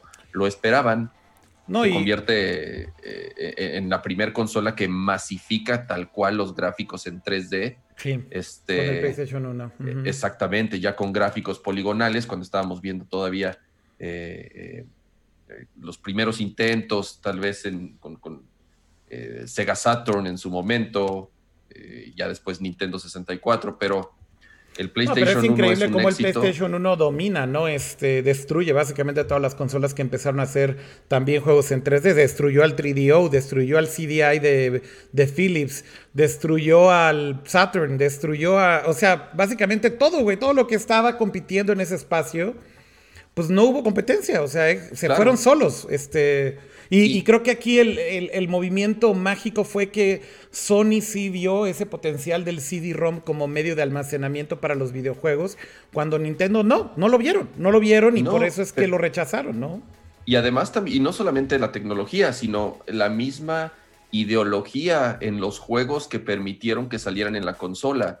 O sea, tal vez Sega o Nintendo eran como muy reservados en el tipo de juegos que salían en sus, en sus, en sus dispositivos y Sony le abrió, le- le abrió las puertas a, digamos, a juegos mucho más maduros, con temas eh, mucho Más para adulto. adultos. Entonces empezamos a ver juegos como Resident Evil, empezamos a ver juegos como Metal Gear tal vez como un poco más adelante ya, o sea, ya en la, en la vida media del PlayStation. Pero ¿no? también con una temática mucho más adulta, justamente, ¿no? Exactamente, ¿no? Y entonces cautiva a un mercado que de cierta forma a lo mejor no era tan ávida a jugar, ajá, pero empezó a ver juegos que no encontraba en ningún otro lado. O que se había perdido por ahí en la generación de Nintendo y que ya lo veían como un juguete y de, de repente retomaron el gaming porque se dieron cuenta que el, el- el medio y la forma y los temas seguían evolucionando, ¿no? Sí, exactamente. Yo, yo me acuerdo muy bien. O sea, yo estaba, me acuerdo cuando estaba en esa transición entre el Nintendo y Super Nintendo. Yo, este, como jugador de Super Nintendo, digamos, este, esperando a que saliera el Nintendo 64. Y la primera vez que vi un, que fui a casa de un amigo y tenía un, un PlayStation importado y vi los juegos y dije, digo, en esa época, digamos que eh, obviamente el internet no era, no estaba masificado, no Sí. había acceso a y la inmediatez a la información de, de, sobre todo de lo que estaba saliendo en otros países. Sí. Entonces, la primera vez que vi un PlayStation dije, güey, o sea, ya no quiero un Nintendo 64, quiero un PlayStation. Claro, y otro, y otro punto bien importante y que me encantaría aquí, creo que Matuk puede hablar mucho también, es eh, el tema de los formatos, ¿no? De la guerra de los formatos o de los... eh, pues sí, de los formatos que de cierta manera como que esta guerra se ha ido perdiendo en el pasado, pero en los formatos físicos, que es muy interesante porque Sony de alguna manera siempre ha sido una compañía que empujó por sus formatos, ¿no? Desde la época aquella del video en casa con el VHS y el beta, que Ajá, básicamente ¿no? terminan, no, no, terminan perdiendo. Ah, termina, claro, porque Claro. ellos apostaban por el beta. Sí, Ajá. o sea, terminan ganando en broadcast porque al final del día demuestran que beta sí era un mejor formato en calidad y por eso es que las televisoras terminan adoptando este formato eh, beta para, para transmisión de televisión, pero termina ganando VHS, que era su competencia, ¿no? Este, y Sony de alguna manera siempre se ha caracterizado, ¿no, Javier, por empujar estos formatos. Gracias a ellos y gracias al PlayStation 4, por ejemplo, y al 3, el Blu-ray es hoy en día un formato, digamos, viable, ¿no? Sí, ¿cómo se llamaban las memorias de Sony? Memory Stick, Memory Stick. Memory Stick. Era Es así que la, la neta, la horrible, neta, ¿no? estas batallas, digo, a lo mejor con el Blu-ray la ganaron, pero en las otras no, no, no les fue muy bien, güey. O sea, con el mini disc les fue re mal. Con Con la Memory Stick, perdieron también. les fue re mal, güey. Sí. Con el Betamax perdieron. Pero es que ahí te va aquí donde viene mi punto, Kama. Los formatos que han metido con PlayStation, que básicamente es Blu-ray, por ejemplo, ganaron cañón. O sea, ahí también te das cuenta de la otra cara de la moneda de que eh, fue, el, fue el caballo de Troya perfecto el PlayStation para meter muchas de estas tecnologías de Sony que no habían podido meter antes, ¿no? Que fue eh, cu- ¿Cuál introdujo el Blu-ray? ¿El PlayStation 2 o El 3? 3, el 3. El 3, ¿verdad? Porque por el otro lado Microsoft estaba, bueno, y el resto de la industria estaban empujando por el HD DVD. Sí, pero también recordemos que el PlayStation 2 Kama metió el DVD y lo masificó también. Era el DVD player más barato que había en algún momento. Más o menos. El PlayStation 2 ha sido la consola creo que más cara de la historia. No, no, pero me refiero ya hacia el final de la vida del PlayStation 2, cuando ya sacaron la revisión de la revisión del PlayStation 2 Slim. Sí, bueno, sí, ya. Era un player ya, de 100 dólares. Pero la gente lo seguía, pues no, no, pero la gente seguía comprando el Play 2 porque era un DVD player muy barato, es a lo que voy. O sea, yo creo que en ese sentido, en formato físico, le ha ido muy bien a Sony con el PlayStation. Sí, a ver, yo creo. Uy. Ah, eh, te escuchamos, Javier, estás ahí. dejé de oír. Este. Híjole. Eh, sí. o sea, estoy de acuerdo en lo que ha pasado en la historia, desde la guerra beta VHS y hasta hace poco, eh, bueno, hace también un rato Blu-ray contra HD-DVD pero finalmente lo que viene, eso ya no existe, ¿no? Ya los formatos físicos ya dejaron de existir. y, no sé, o sea, no sé el peso de Blu-ray, qué tanto ha influido para que, por ejemplo, PlayStation esté en primer lugar en cuanto a volumen global, este, intergaláctico mundial de ventas.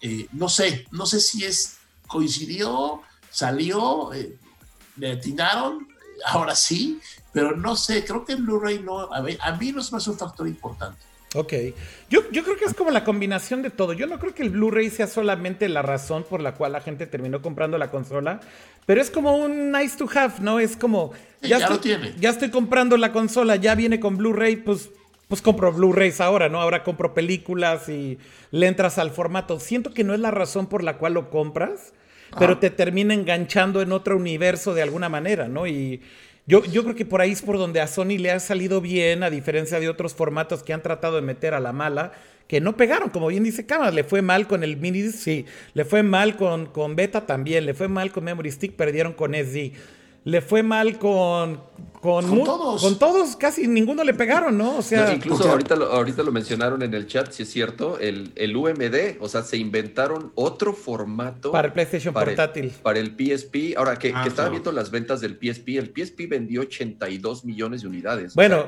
bueno, nada más que recordemos que en gran parte fue porque era la pinche consola más pirateada de la historia, cama. Este. Digo, lo, mismo podríamos decir del Play 1, güey. Sí, es lo mismo. Este... Lo mismo podríamos decir del Play 1. Ajá. Y, digo, eh, hace ratito que tocaron el tema de los portátiles. Yo no sé si se acuerdan ustedes en México cómo los juegos de PlayStation 1 ya los vendían casi por kilo, güey.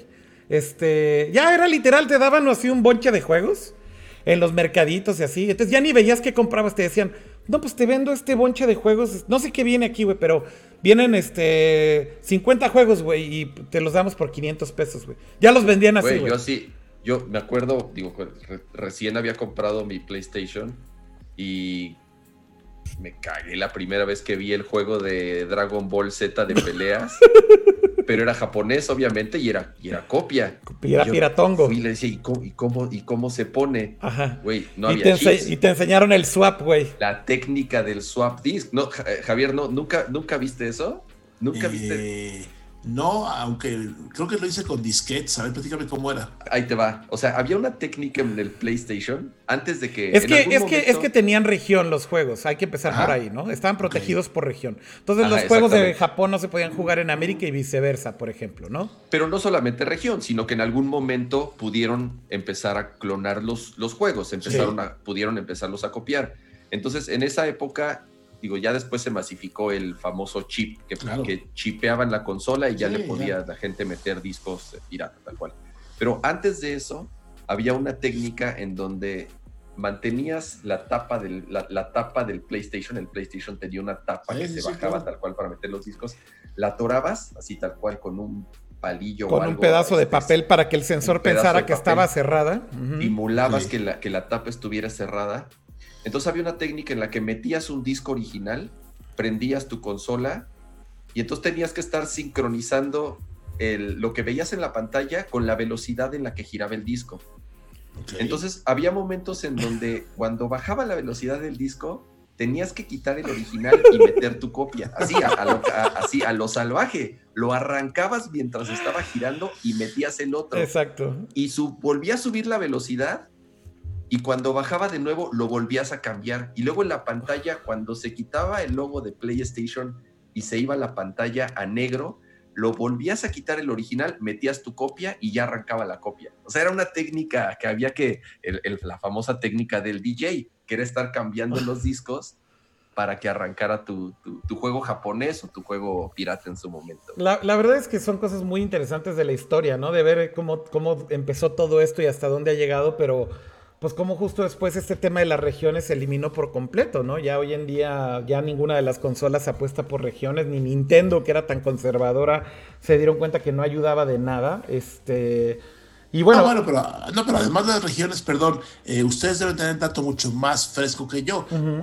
qué porcentaje de venta de juegos hoy es online? Ya no hay formato físico. Claro, va creciendo ya, justamente, Sí, ya lo hemos platicado. Este año, eh, a, entre, a finales de 2018 y 2019, por primera vez, digamos que ya eh, rebasó la, digamos que ya, por apenas, digamos que ya 52% contra, este, ya sabes, 48%, ya rebasó la venta de juegos digitales en consolas por primera ah. vez sobre las físicas, ¿no?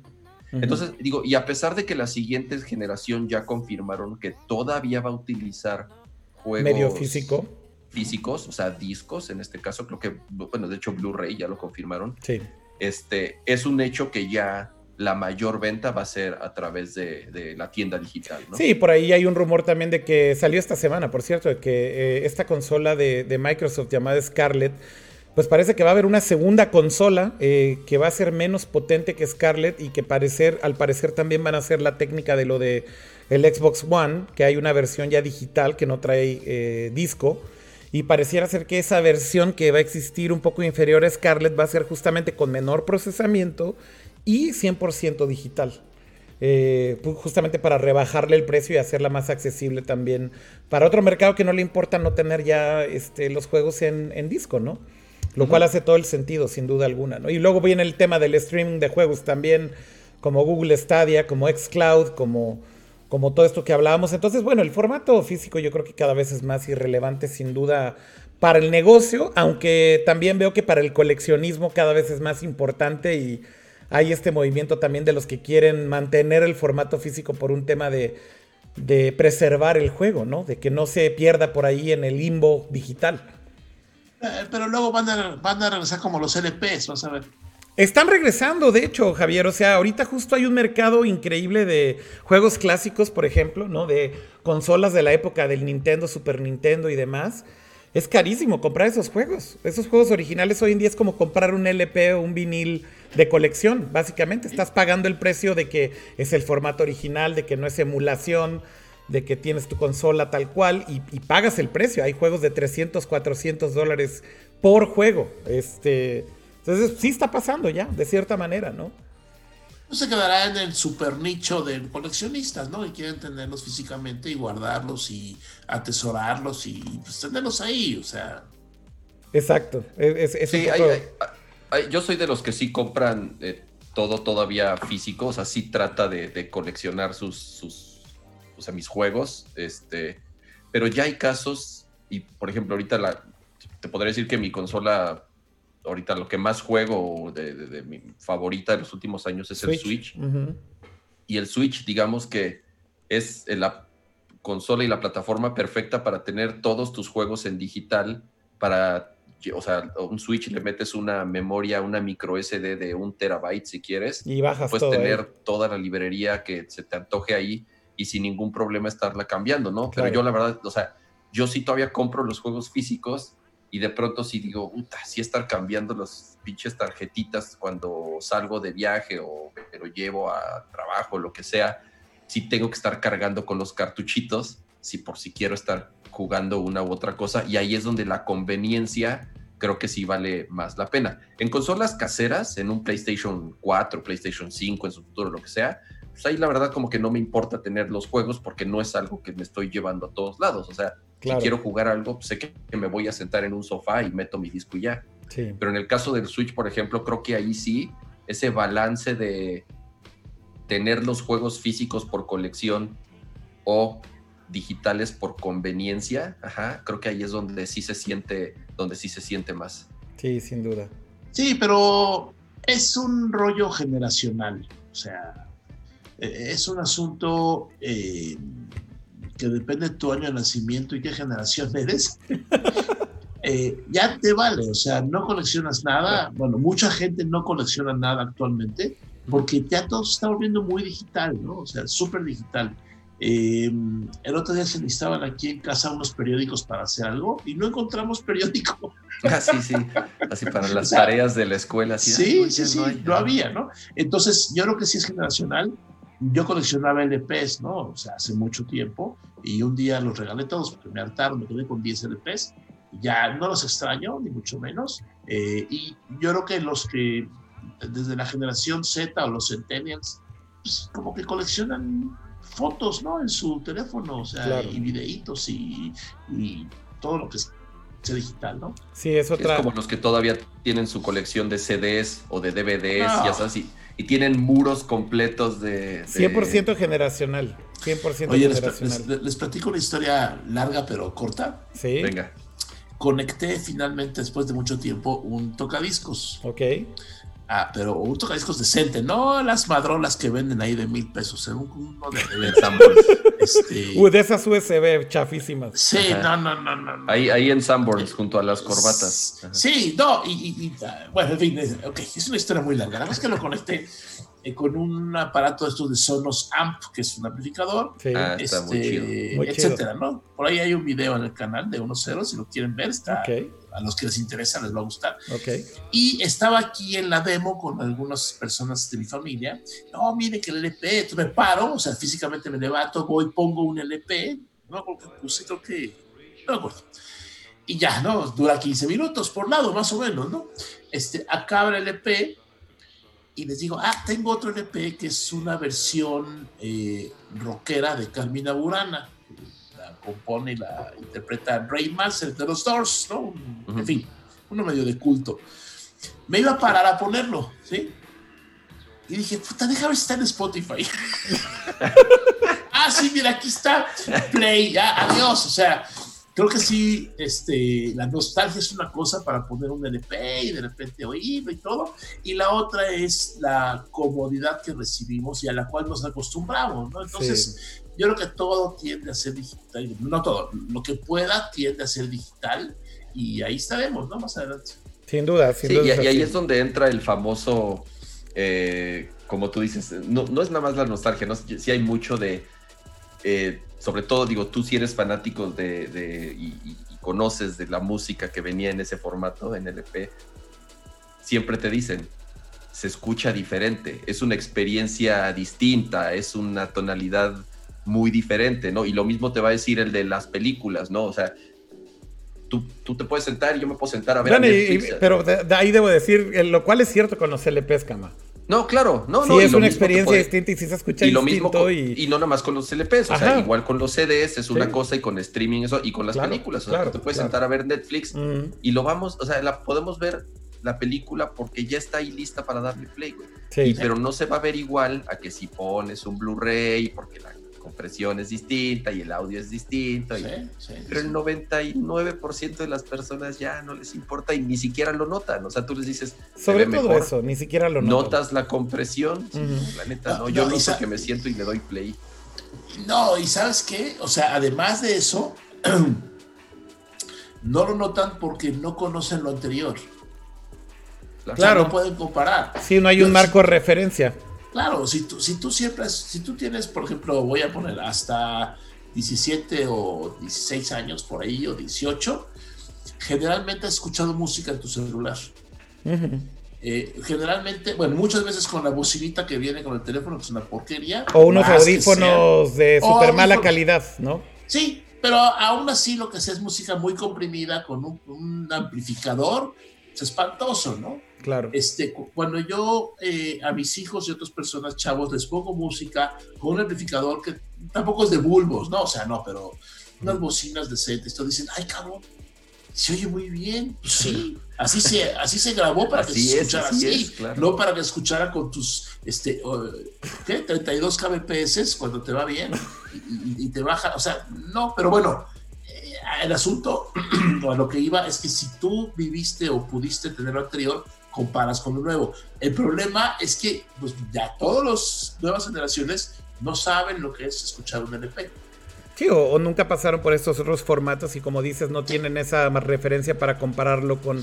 Pero sin embargo estaba viendo una regresión, ¿eh? Por ejemplo, esta generación Z que está ahora muy interesada en las consolas clásicas, fueron de hecho quienes encarecieron los juegos. No sé si se sabían esa historia, pero Tumblr, eh, en Tumblr se creó como esta cultura de vaporware y como esta estética así de los 80s y demás y de ahí mucha gente conoció estas consolas clásicas chavitos de 15 años, 16 años que estaban creciendo con, con, el Internet de cierta manera y una cosa los fue llevando a la otra y hay muchos argumentos de gente que es coleccionista de consolas clásicas que dicen que el encarecimiento de los juegos de Nintendo y Super Nintendo principalmente se debe en gran parte a que empezó a haber mucha más demanda de esa generación que creció ahí en Tumblr y que se expuso a todo esto y dijo, a ver, yo lo quiero original, quiero como era y quiero jugarlo como, como originalmente lo jugaron. Y empezaron a buscar los Nintendos y los juegos y, y los controles y los accesorios.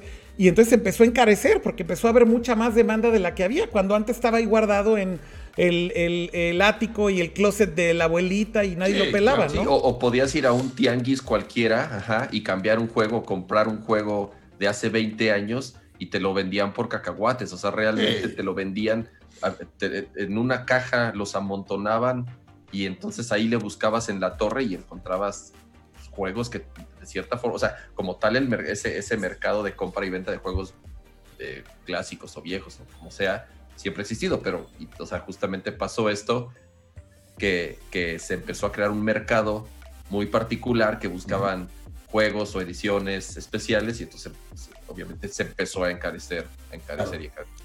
Pues bueno, creo que es una buena forma de cerrar tal vez esto de lo que hablábamos de PlayStation, ¿no? Este, 25 años que sin duda han sido, creo, creo yo, un antes y un después de la industria de videojuegos. Yo creo que la industria no sería la misma si no tuviéramos a PlayStation. Eh, evidentemente creo que es muy buena la competencia y el hecho de que Microsoft se está poniendo las pilas con su siguiente generación, eso me encanta. El, el hecho de que a Nintendo le está yendo increíble con el, con el Switch, pero creo que Sony fue un gran catalizador de que esta industria se masificara, se hiciera, como bien dices Jaime, pues mucho más grande y llegara o tuviera estos alcances a los que hoy en día tenemos, pero bueno, es innegable el legado que tiene, ¿no? Y también de, juegos, ¿no? Juegos como Final Fantasy, como Metal Gear, como Resident Evil, que nacieron en esa consola, básicamente, y que ahora son tan icónicos. Pues hay que darle el crédito a quien, a quien arriesgó por esos juegos, ¿no? A quien, a quien dijo, órale, vamos a publicar esos juegos, vamos a hacer que estas compañías hagan ese tipo de contenido y eso es, creo que una gran visión del de, team original de PlayStation, empezando por Ken Kutaragi y luego Kaz Hirai, que lo hicieron increíblemente bien. Eh, así que honor a quien honor merece y bueno, feliz Y, que lo siguen haciendo, o sea, realmente esa, esa, esa apuesta por, por publicar y por financiar juegos eh, distintos, ¿no? o distintos, este, eh, ha hecho que PlayStation de nuevo esta generación haya sido la, consola más vendida y este, eh, no sé, digo, en, lo particular. Sí, dos generaciones que ya han ganado casi, en ventas, Casi siempre tienes como tu, o sea, eres equipo, eh, o sea, siempre tienes como tu consola o tu, tu marca favorita, ¿no? Así como hace en los 90, en los 80 era eh, Sony, bueno, era Nintendo contra contra Sega, ¿no? Y había, o eras, o eras del equipo de Nintendo o eras del equipo de Sega, ¿no? Y tenías como tu, tu plataforma preferida. Yo creo que ahorita, creo yo que es como Nintendo, o sea, Nintendo siempre va a ser Nintendo, Nintendo como tal ya no tiene ahorita un competidor directo como, como era en su momento. Mm. Y entonces ahora eres equipo Microsoft o equipo Sony, ¿no? Con, con PlayStation o con, con Xbox, ¿no? Exacto. por lo menos así lo veo. Oye, Jaime, igual hagamos una pequeña pausa para leer algo de lo que, lo que preguntamos, ¿no? Este, ahí en Twitter y justamente yo decía, ¿por qué creen que el Switch ganó en donde el PlayStation Vita y el PlayStation Portátil fallaron? Las respuestas fueron muy interesantes y quería leer algunos de los tweets que llegaron. Y también ahorita leer el chat. Eh, que está aquí en vivo y está ahí en la pantalla, todos los que están ahí conectados en YouTube, en Twitch, en Periscope, en Facebook Live. Si tienen preguntas para Javier, que está aquí de invitado, por favor háganlas, aquí las leemos ahorita en pantalla. O si tienen algún comentario de lo que estamos hablando, también ahorita lo comentamos. Pero mira, de los tweets que llegaron, por ejemplo, aquí me respondía, eh, a ver, déjenme hacer un poquito más grande aquí mi Twitter porque No puedo leer el usuario completo. Aquí está ya, ahora sí. Por ejemplo, Dante FG decía, lo presentaron como un, como un dispositivo que puedes hacer lo mismo como un celular y empezaron con títulos buenos, pero después empezaron a dejar de sacar juegos third party. Eso yo creo que él se refería justo a que PSP y, PS Vita no le fue muy bien con juegos third party, ¿no? Kama no hicieron una buena chamba con eso. Es, La, verdad, la verdad es que en el tema de portátiles a mí sí, yo el PSP lo amo a la fecha. O sea, te podría decir que, o sea, sí es como de mis portátiles favoritos. Me, me encanta el PSP, me encanta por ejemplo, el PSP Go, creo que a mucha gente no le gustaba, a mí me encantaba. Sí, era una muy bonita consola. E, ese form factor, el diseño me pareció. De slider, ¿no? exactamente. este, y tiene juegos, eh, tiene juegos grandiosos, o sea, de verdad fue una consola portátil maravillosa para mí.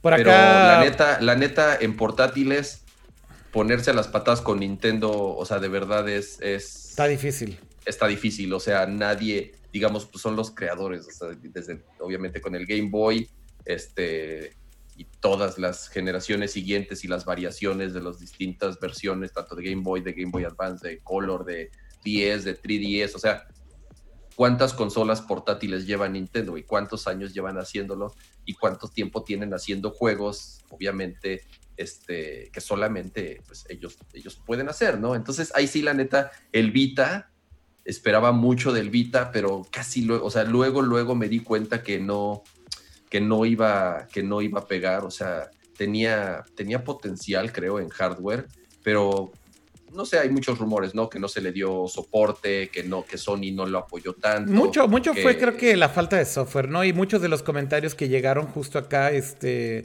Eh, por ejemplo, aquí decía también Line Agost en Twitter, desde mi punto de vista, el hardware y el tipo de memoria exclusiva de Sony y no una SD común y corriente, pues tal vez también hizo más difícil la adopción. Yo creo que en ese caso yo, por ejemplo, no le atribuyo tanto al formato, porque también Nintendo tiene sus tipos de memoria completamente, eh, digamos, eh, propietarios, ¿no? Y aún así, pues han triunfado con sus consolas. Entonces, yo ahí no creo que sea tanto eso, más bien creo que fue la falta de juegos, ¿no? Miguel Núñez contestó aquel tweet diciendo juegos, los juegos es lo que hacen el éxito del Switch como portátil porque son digeribles, instantáneos, divertidos y son profundos como Breath of the Wild. y el Vita y el Vita dice funcionó cuando se inundó de indies, pero todos los que eran como consolas fallaron, ¿no? Este, los que trataban de emular la experiencia de consolas pues no era precisamente lo mejor. Eh, es que, es que creo que el Switch, o sea, comparar, comparar el Vita con el Switch o el PSP con el Switch, creo que se me hace un poco injusto, porque, digo, en su momento el, el, el PSP, ok, sí, sí fue un éxito, el Vita no, yo creo que eh, los esfuerzos de Sony estaban ahí, o sea, la Madrid entre, entre el PlayStation 3 y el Xbox 360 estaban durísimos, o sea, eh, se dio cuenta Sony que el Xbox 360 eh, pues sí les ganó en ventas. Entonces se enfocaron a, levantar el PlayStation 3 y descuidaron el Vita. En el caso creo que del Switch, aquí el tema es que el enfoque de Nintendo es 100% sobre el Switch, o sea, al grado de que el, que el 3DS pues lo tuvieron que matar, ¿no? Digo, a pesar de que ellos habían dicho de que iban a convivir, era evidente que no podían convivir, porque el Switch es, es, la, consola portátil perfecta, o sea, tiene el tamaño adecuado, se puede conectar a tu tele, tiene el poder adecuado, tiene la batería, o sea, en, sí el 100% de la, del enfoque de Nintendo está sobre el Switch. bueno, y aquí para, para, para tratar de cerrar con eso que estás diciendo, bueno, eh, también yo acá leería este tweet como algo muy válido y con lo que coincido. Dice aquí Liviatán, arroba Liviatán. Sony prometió juegos a nivel consola con el PlayStation 3 de títulos grandes, que eran las versiones pequeñas de consola. Al americano no le importaba la portabilidad. Pero efectivamente creo que lo que terminaban entregando con esas franquicias no era un juego de consola, güey. Eran juegos muy inferiores, ¿no? Eh, yo me acuerdo cuando trataron de portar Killzone, por ejemplo, para portátil y tú decías, güey, pues el juego es una pinche basura, güey, comparado con la, con la versión de consola. Pero, güey, pero sí hicieron cosas como eh, Gravity Rush o hicieron cosas como Persona, ya sabes. Pero eran contados, ¿no, Kama? O sea, ¿cuántos juegos realmente te daban? En, su momento fueron exclusivos de PSP, o sea, y sí... Los no, de Vita, de Vita. Sí, digo, de Vita. eh, y se veían bien. O sea, sí, sí, sí se veían, sí se veían console quality. Evidentemente pero no la gran mayoría, poder. Pero la gran Ajá. mayoría de juegos que te prometían que era un port de una consola, la verdad es que se quedaban muy cortos, cama. Sí, O sea, pero lo mismo podríamos decir del, del Switch. El Switch, o sea, No, porque Eh, creo que lo que están haciendo justo es no, no sobreprometerte. Parece que es un juego portátil bonito, güey. En lugar de ser una consola super ah, no, claro, claro, pero no, pero no se va a ver como una consola, Consola de siguiente generación. No, de, de generación actual. Incluso, Exacto, sea, exacto. Pero es a lo que voy, o sea, no, no te sobreprometen ni te entregan algo bueno. Pero bueno, cerremos si quieres ya que esto del PlayStation y pasemos a otros temas que podemos yo creo que también aquí meter más a Javier en la discusión. Antes de que hablemos de lo de los premios de Apple, ¿por qué no hablamos de estos cambios con Google que me parecieron interesantes? Pues ya finalmente anuncian su retiro los founders de Google, ¿no? Eh, se salen ya de Alphabet y pues dejan ahora a Sundar Pichai, que es el Ah, CEO sí. de Google, como el nuevo CEO de Alphabet. de hay, todo el muchos, paquete. hay muchos comentarios y reacciones al respecto de esto, ¿no? Eh, y hay muchas lecturas, pero a mí me encantaría escuchar a Javier eh, opinar acerca de esto, cómo lo lee él, qué significa que los founders de Google ya finalmente tiren la toalla.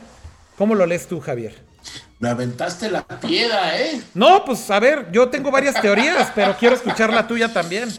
Mira, a ver, ojo, eh, sí, eh, ¿cómo se dice? Step down, eh, se salen de, de- de sus actividades, si es que tenían ahí en Alphabet, pero siguen teniendo el control de la compañía. Eh, uno tiene creo que el 5.4% y el otro 5.6%, o sea, algo así, ¿no? Sí. Sundar tiene el 0.1%, entonces tienen acciones de control. Eh, yo creo que cambios inmediatos o cambios a nivel usuario, nosotros, el de a pie, no va a pasar nada.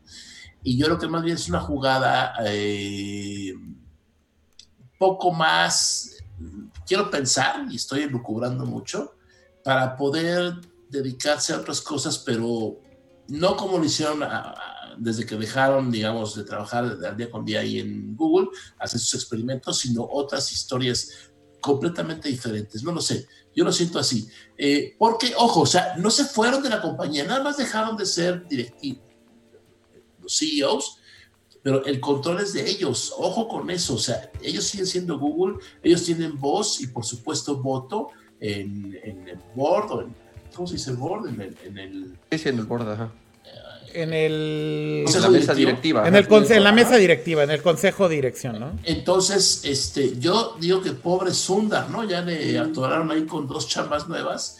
Espero que le hayan multiplicado mucho su sueldo y sus beneficios. Seguramente. Eh, pero no sé, yo, yo, yo veo despegadísimos de- del Google actual, del Google de consumo, hace mucho tiempo, hace muchos años, a los dos fundadores. ¿no? Desde que entró Schmidt, como le dijeron, a ver, ahí está ya nuestro papá que va a hacerse cargo de la compañía, nosotros Sí. vamos a seguir eh, haciendo lo que nos gusta, ¿no? Yo lo veo así un poquito, ojo, estoy hablando del Google que deja dinero, del Google de todos los días, de, por supuesto, la máquina de producir dinero que son los anuncios Sí. y todos los demás servicios que hoy eh, nos tienen en, en esta permanente eh, ojo del huracán en donde te doy servicios a cambio de tus datos. ¿no? O sea, si quieres tu Gmail, pero leo tu correo. Quieres los mapas, te digo por dónde, pero te llevo un tracking. O sea, todo eso que siempre va a estar así. Y a mí me pregunta mucha gente, es que no es posible que... Pues no, uses- no, apaga la localización de tu teléfono y sé feliz, ¿no? Claro que no podemos porque nos están acostumbrando a eso. Y repetimos como con las consolas, es un rollo generacional, ¿no? Hoy un chavo que tiene 10 años o 15 años con celular, la cosa de la privacidad y ubicación y los datos como que no les, no los pela mucho porque pues, ya nació con ellos, ¿no? Pero en resumen, ya hablé mucho. Yo creo que eh, no sé exactamente si habrá alguna consecuencia inmediata en Alphabet y en particular en Google.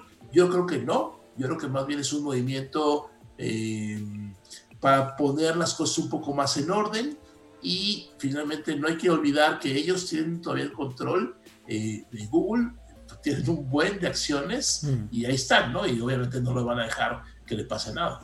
Sí, es un buen punto ese. Yo creo que lo que se comenta obviamente es, o lo espectacular siempre es la salida o el anuncio y demás, pero como bien dices Javier, no pierden prácticamente nada del control teniendo todavía esas acciones preferenciales de, la compañía. Sin embargo, también mucho de lo que leí justo de estos análisis de por qué se iban y demás, hablaban de que llevan fuera mucho tiempo, o sea que realmente ya no operan absolutamente nada desde hace años como bien decías tú, a lo mejor desde la época de Eric Schmidt, que fue el CEO de Google, a lo mejor ya no estaban tan metidos. Bueno, era, se suponía que, por ejemplo, Sergey Brin sí estaba muy metido con estos este, moonshots, ¿no? De Google, que eran estas divisiones ahí en donde hacían estos experimentos más locos, de donde salió Google Glass, de donde salieron lo de los globos estos de, Internet o lo de los aviones estos o, o drones para hacer cobertura de Internet de donde han salido como estos proyectos, digamos, más ambiciosos, pero que la gran mayoría, de hecho, pues no han salido bien. Este, los que matan luego, luego. Los que matan luego, luego, ¿no? Este, por ahí también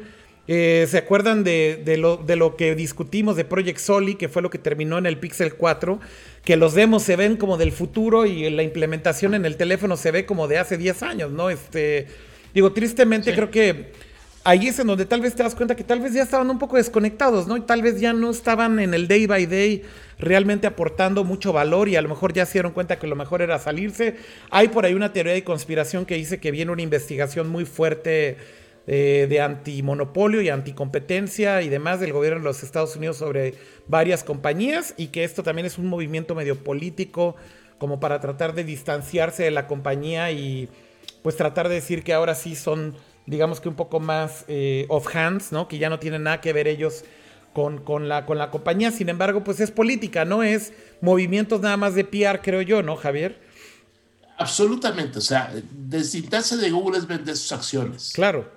O sea, aquí están mis 80 mil millones, no sé cuánto dinero es. Y ok, ya, yo ya acabé con esta etapa de mi vida, pero no pasó, por lo menos lo que sabemos es, que, no pasó, eso. Entonces, sí, eh, si viene, igual le hacen un caso como el, de Microsoft. ¿Cuándo fue? Cuando fue Bill Gates ahí a, declarar? ¿Fue hace como que unos 20 años? Yo creo que sí, cuando, cuando estaba el antitrust de Explorer contra Netscape. Ajá. Yo creo que igual va a ser así algo con Google y va a ir Sundar o pueden ir los fundadores y no va a pasar nada. O sea, mira, hay algo súper importante. No hay que, no hay que perder de vista que la estrella norteamericana con 50 estrellotas, de esas 50 estrellas, eh, ya no son los estados. ¿Ahora qué son, Javier? Pues son las compañías.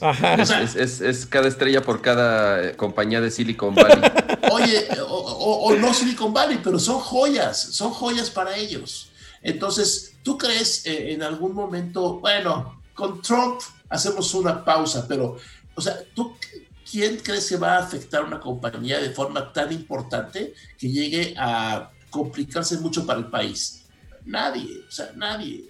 Apple, eh, por supuesto Google, Microsoft, eh, Facebook. que Facebook sí tiene más detalles, pero bueno, Facebook, eh, son estrellas norteamericanas, son un orgullo para mucha gente. Y ustedes lo han visto, para muchos gringos tener un teléfono de Apple es parte de su idiosincrasia, no, no es el rollo Apple contra Android, es un producto norteamericano hecho por un gringo, vendido por un gringo, etcétera, etcétera, etcétera, que es parte de, ¿no? Eh, yo creo que en el caso de, de estos movimientos de ayer, ayer, ¿no? Fue lo de Google, ayer creo. Sí. Este, eh, yo creo que puede ser posible que venga un juicio y todo, pero al final de cuentas no va a pasar nada. Ahí está Bill Gates, feliz de la vida resolviendo los problemas que puede o que lo dejan resolver y desafortunadamente ya la generación de Gates y algunos se han muerto, ¿no? Entonces, y bueno, la partida anticipada de Jobs, pero ya también es un rollo generacional, o sea, no, la gente no dura 120 años produciendo y trabajando, ¿no? ¿Sabes, ¿Sabes a qué, a qué se me, luego, luego, a qué me recordó este movimiento? Justo a lo que, a lo que hizo eh, Microsoft con Satya Nadella. O sea, en su momento, cuando, cuando Satya Nadella toma el poder de Microsoft, también mucha gente se sacó de onda así de, a ver, ya ninguno de los fundadores de la compañía están a la cabeza, ya no es este, ya no están tan involucrados, pero el poner a un llamado product guy, o sea, a alguien dedicado a diseñar productos y a crear productos, a Microsoft, por ejemplo, le, le asusta. Le, funciona increíble es el mejor movimiento que han hecho en los últimos años. El, desarrollo y el crecimiento de Microsoft en prácticamente todas sus divisiones desde que Satya Nadella tomó el control, no ha dejado de crecer.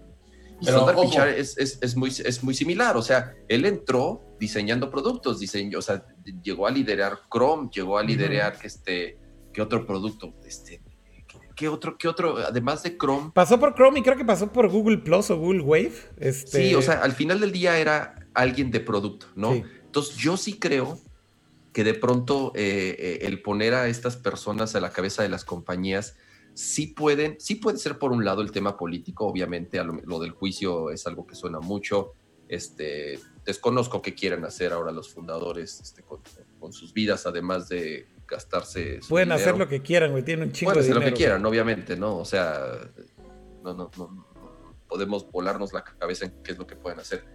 Pero el sí poner a este perfil hasta arriba, creo yo que sí le puede dar un giro de renovación y de creación de productos para que la misma compañía, digo, Google, al final del día sigue siendo líder en su, en, su, en, sus ramos, pero Microsoft lo era y Microsoft de pronto se empezó a ir al traste y tuvieron que hacer este tipo de movimientos para justamente volverlo a levantar. Yo creo que también puede ir por ahí. Es que, a ver, eh, ojo, Bill Gates sigue trabajando para Microsoft. Aunque solo es el 15% de su tiempo o el 10% de su tiempo, ¿no, Javier? O sea, porque según... Pues él dice eso. Está, Más, está más preocupado. Yo, en todas las entrevistas acabo de ver el documental este que le hicieron de Netflix. y en la entrevista dice, pues sí, aburridón, pero dice que él le dedica el 10% de su tiempo a Microsoft. Yo no sé. Ok, pero yo creo que ese 10% eh, puede corresponder al 90% de la importancia del caso. Es posible. O sea, no le van a hablar para decir, oiga, X, no, o sea, me imagino porque también tiene un chorro de acciones ahí. Pero yo no iba a eso. Yo iba a que Google no tuvo un Steve Ballmer que partió la compañía y la hizo, no pedazos, pero sí la destrozó un poco. Y fue cuando Satya, digamos, ese producto y todo, regresa, pero ante una situación que era ya insoportable dentro de Microsoft con Ballmer.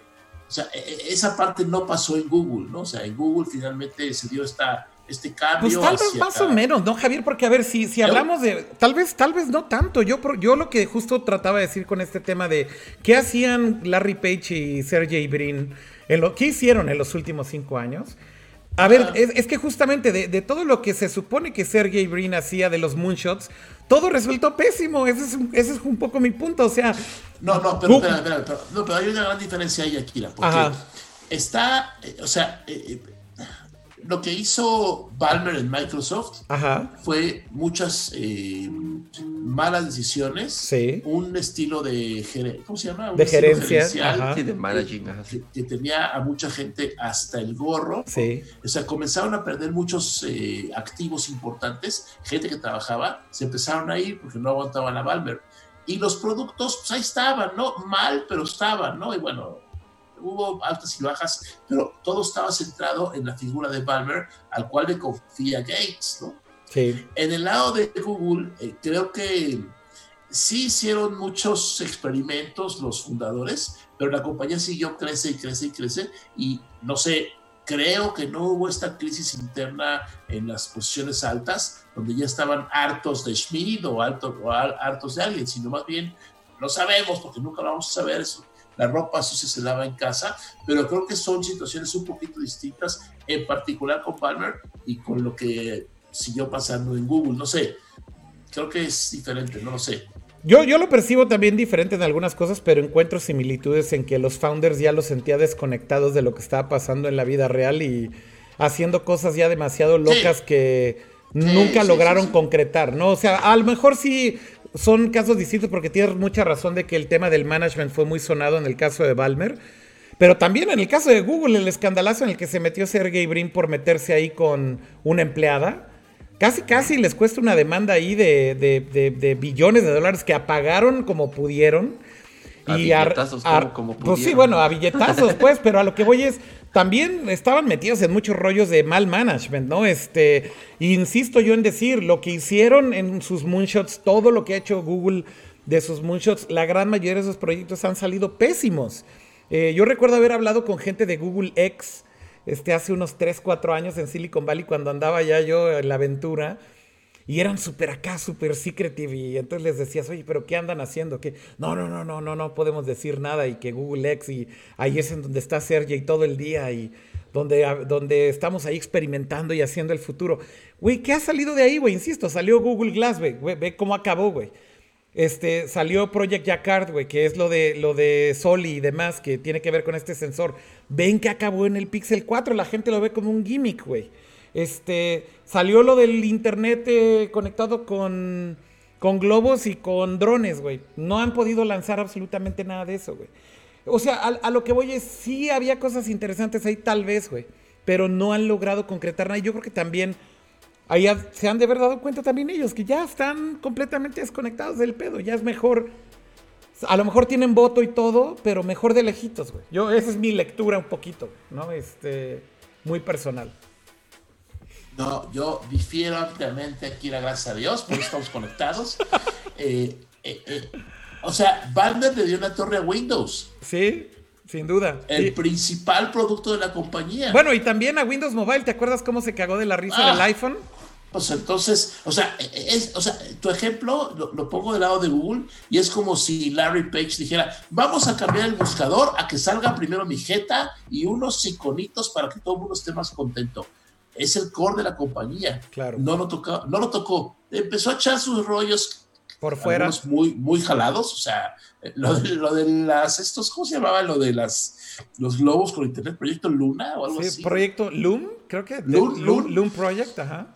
Pues sí, o sea, eran proyectos ahí, eh, producto de algún viaje sideral. Eh, pero, pero The Burning Man, The Burning Man, se les ocurrió en Burning Man estando súper, súper high. Súper quemados. Este, pero en el caso de Microsoft, Valver, pues Windows. O sea, Windows, que era la joya de la corona, que desde mi punto de vista ya no lo es para Microsoft, mm. pero pues lo echó a perder. O sea, ¿cuántos usuarios perdieron en Windows 8? Muchísimos. ¿Cuánta gente sigue usando hoy Windows 7? Muchísimos. Sí.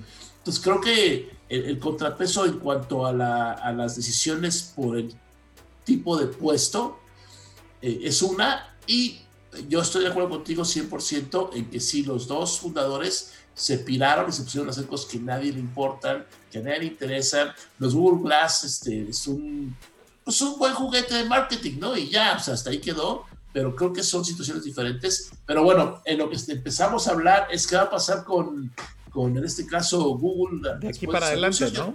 Yo, creo que no va a pasar nada. O sea, yo creo que van a estar ahí, van a seguir. Si te fijas, son super low profile, ¿no? O sea, nunca salen, nunca dicen nada, nunca hacen aspaviento, que yo creo que es parte de, su, sus orígenes. Sí. Y, que sigan ahí, ¿no? Y que sigan inventando cosas, igual algo funciona. De acuerdo.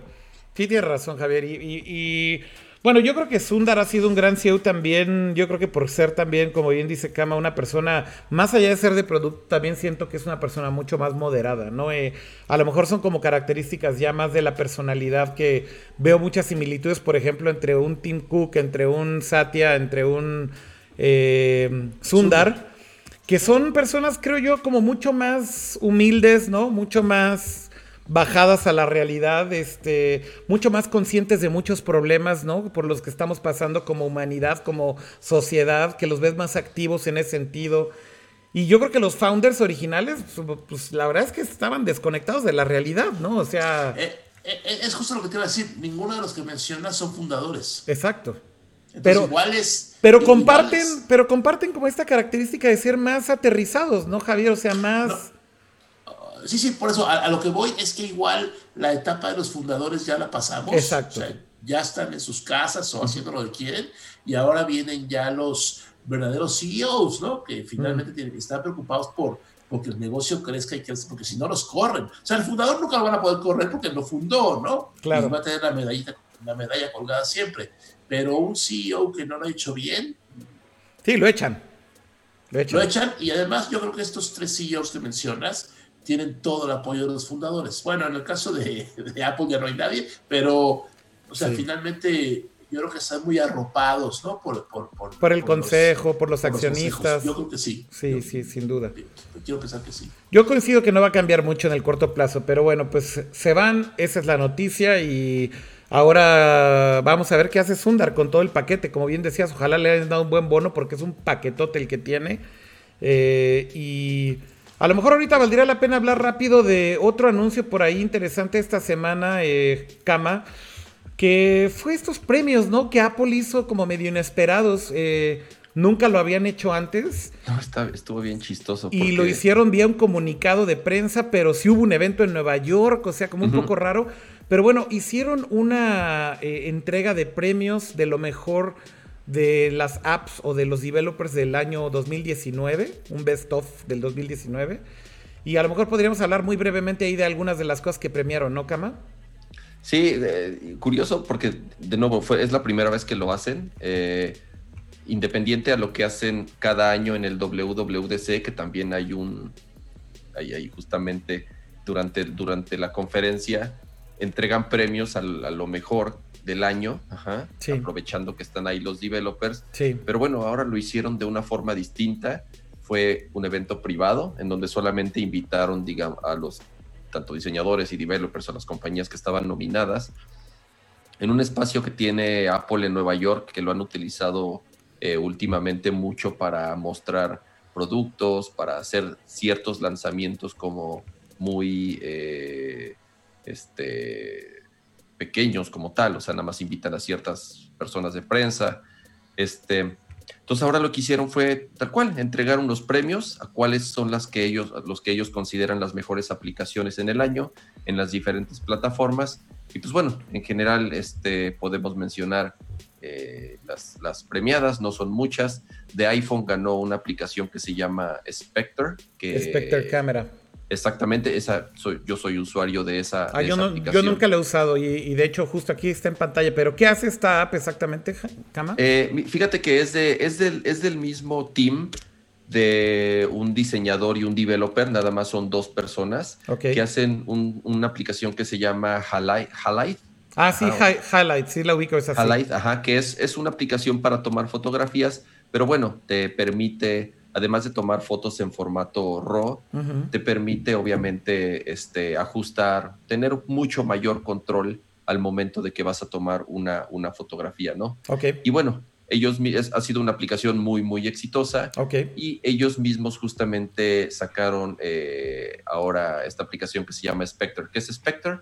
Es una aplicación igual para la cámara que toma eh, fotografías de larga exposición, o sea, te permite elegir cuánto tiempo quieres mantener abierto el sensor, el obturador de tu cámara, pero no solamente eh, lo que hace es captar obviamente la mayor cantidad de luz posible dependiendo del tiempo que la tengas abierto, sino que también tiene un montón de fotografía computacional, obviamente, para detectar qué es lo que está en movimiento de tu foto para aplicarle un efecto como si estuviera eh, vivo. Entonces, ah.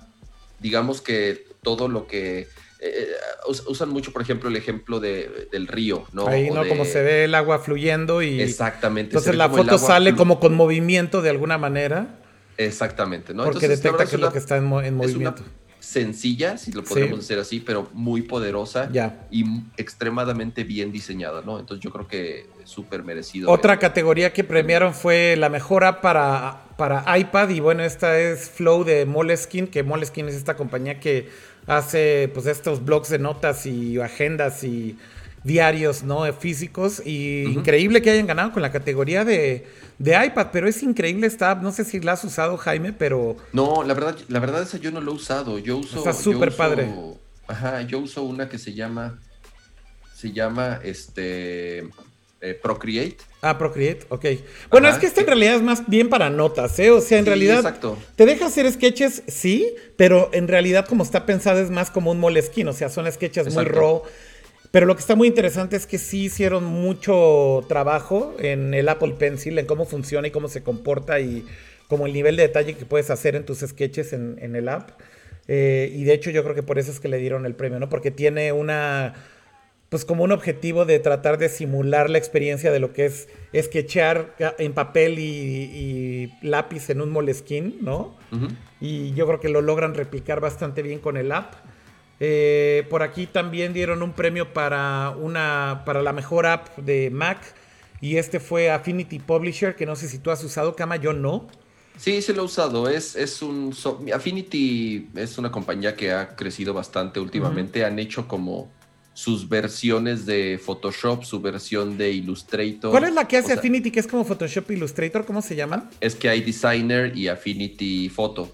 Ah, Affinity Photo sí lo he usado, claro, güey. Ajá, Affinity, Affinity Designer, que es como su Illustrator. Ajá.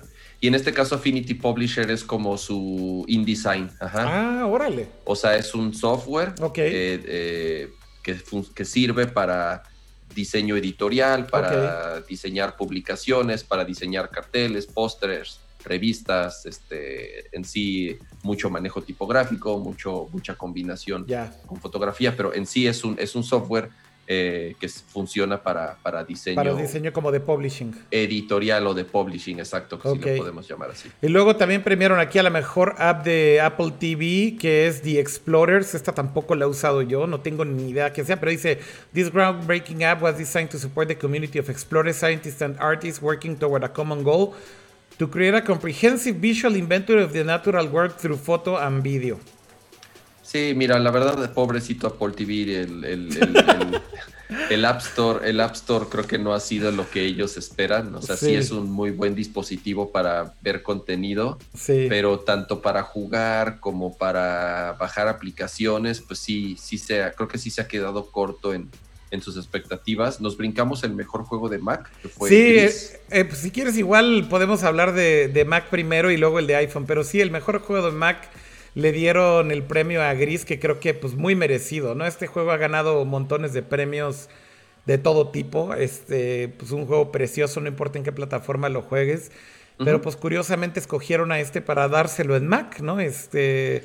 Pues sí, o sea, igual, insisto, considerando que la Mac no es la mejor plataforma para jugar. Digo, ya no está tan pobrecita como antes, van mejorando. Sí, Steam ha este ayudado un poco en eso, ¿no? Pero. Eh, exactamente. Pero también hay pocos juegos que están portados para Mac, inclusive con todo y Steam, ¿no? Este. Así que bueno, Gris creo que no es una sorpresa muy grande. El mejor juego de iPad se lo dieron a Hyper Light eh, Drifter, que pues es un juegazo, la verdad, en la consola que lo juegues. Pero curiosamente creo que hubo juegos en iPad que a lo mejor no eran ports, porque pues esto es un port cama. Ajá. Y, tal vez debieron de haber elegido otro juego, ¿no? ¿Sabes qué? Sí, yo creo que tenía tan poco tiempo de haber salido Apple Arcade, ajá, que más bien ya se los van a guardar para el próximo año.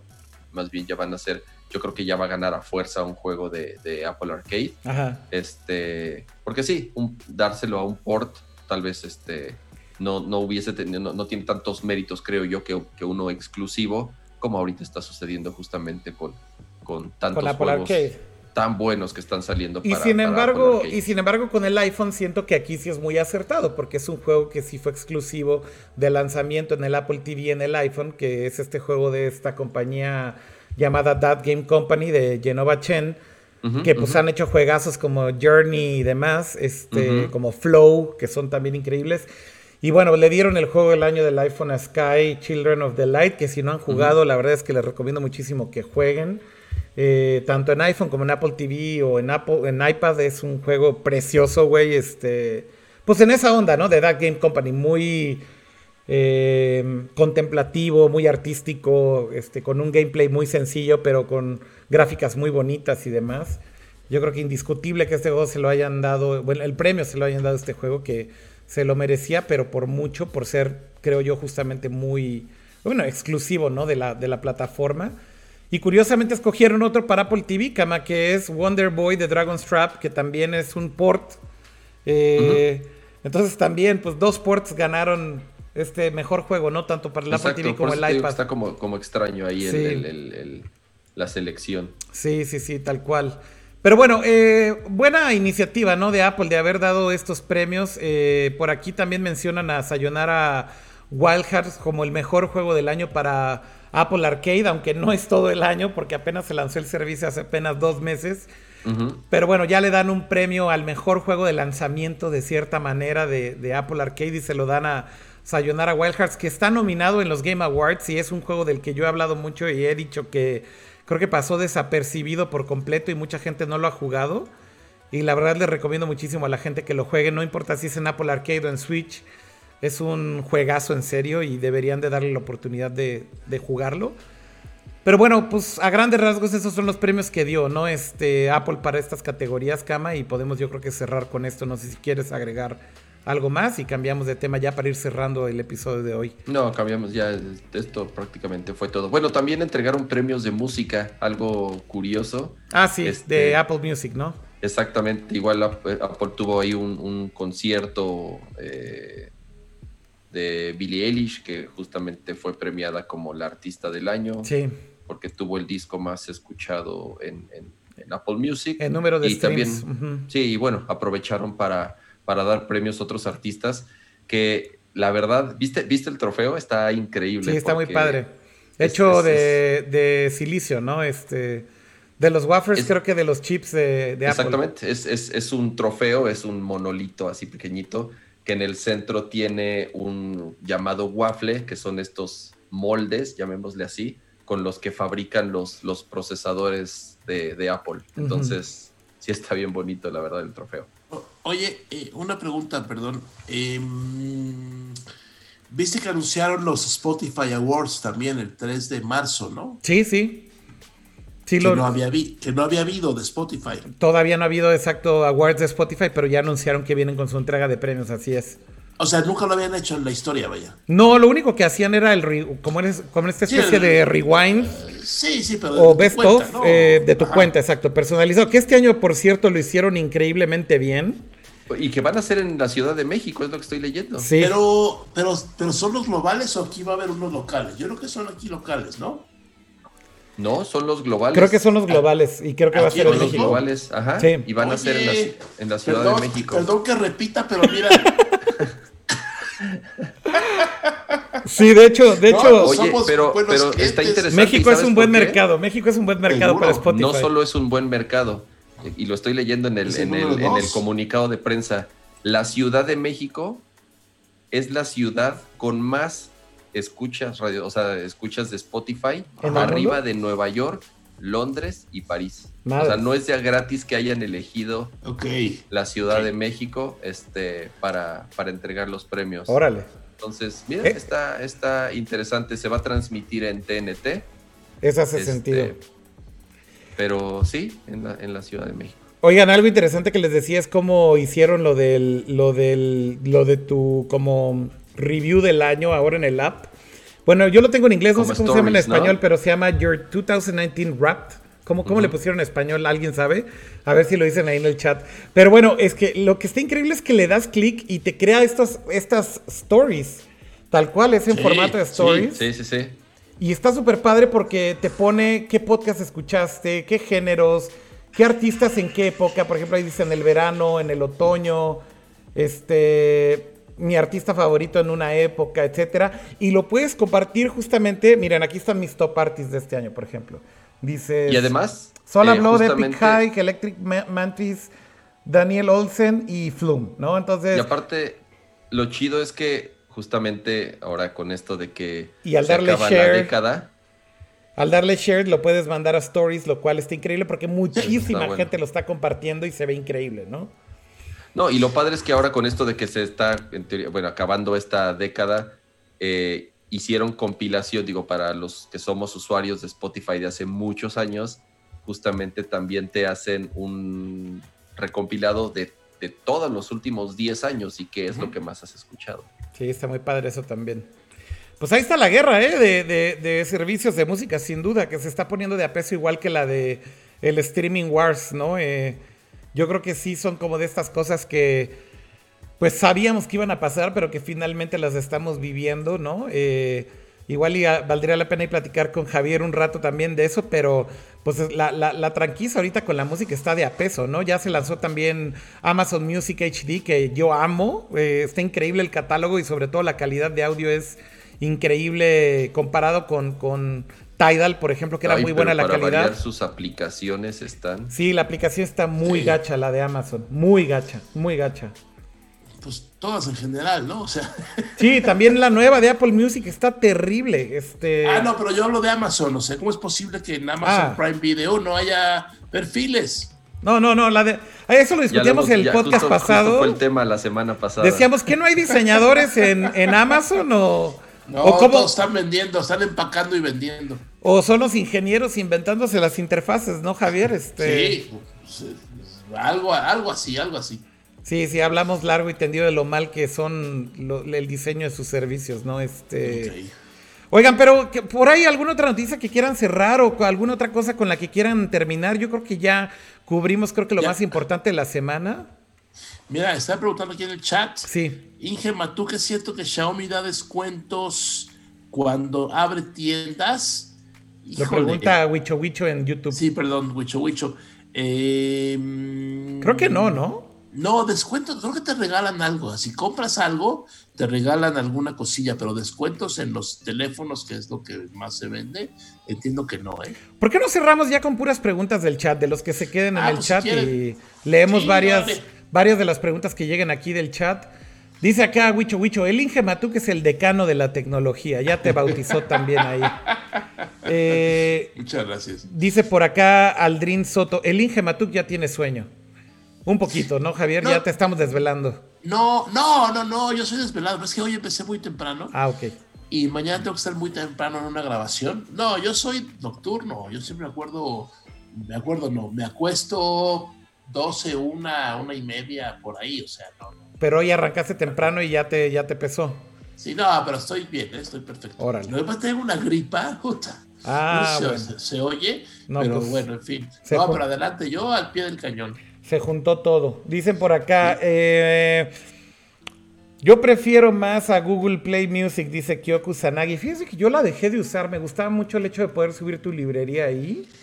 Pero cuando Apple hizo lo mismo con iTunes y que te replicó la librería también en la nube, como ya tenía toda mi librería en iTunes, dije, pues creo que está mejor ya tenerla sincronizada en la nube y ahí es donde dejé de usar este el de Google Play.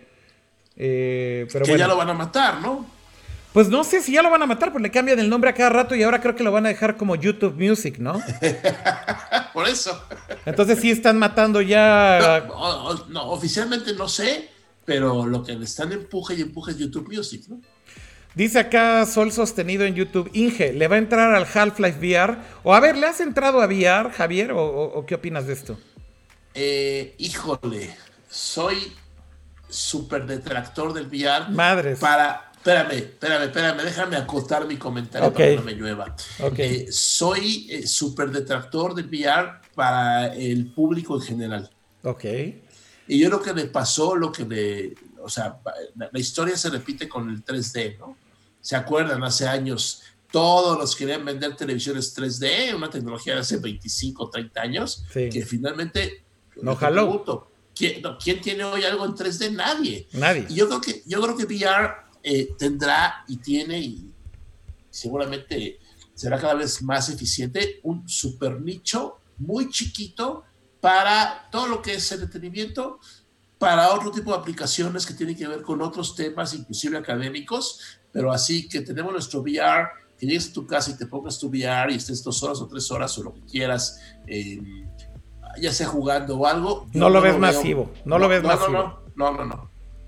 Tú coincides, ¿no? Cama con eso también, o sea. Sí, sí, sí, similar. Yo creo que eh, el, Pero ya no digas, porque eh, en tu casa, como tú dices, a lo mejor si te sientas un ratito a, jugar o como tú dices, para ciertas aplicaciones educativas o este, pues a lo mejor de juego, no lo sé, pero ya el futuro que de pronto sí nos venden de que todos vamos a salir a la calle con nuestros, por lo menos ese form factor o ese formato del casco o del visor que lo vamos a traer este, puestos todo el día para consumir todos nuestros contenidos, este, yo no, no lo veo. Por lo menos eh, como hoy en día funciona la tecnología, este, le falta, le falta. Yo, yo, yo también creo que en el caso de VR es la que más tiempo le falta de maduración. Eh, o sea, no, no, no puedo tener un argumento para refutar lo que están diciendo.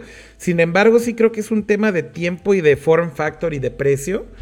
Y a lo mejor eso puede hacer que cambie la tendencia que sea más masivo. Nada más que sí creo yo que el tema de VR va a ser un tema más de, de indoor, ¿no? De casa, de oficina, de no vas a salir a la calle con estas cosas, ¿no? Caminando.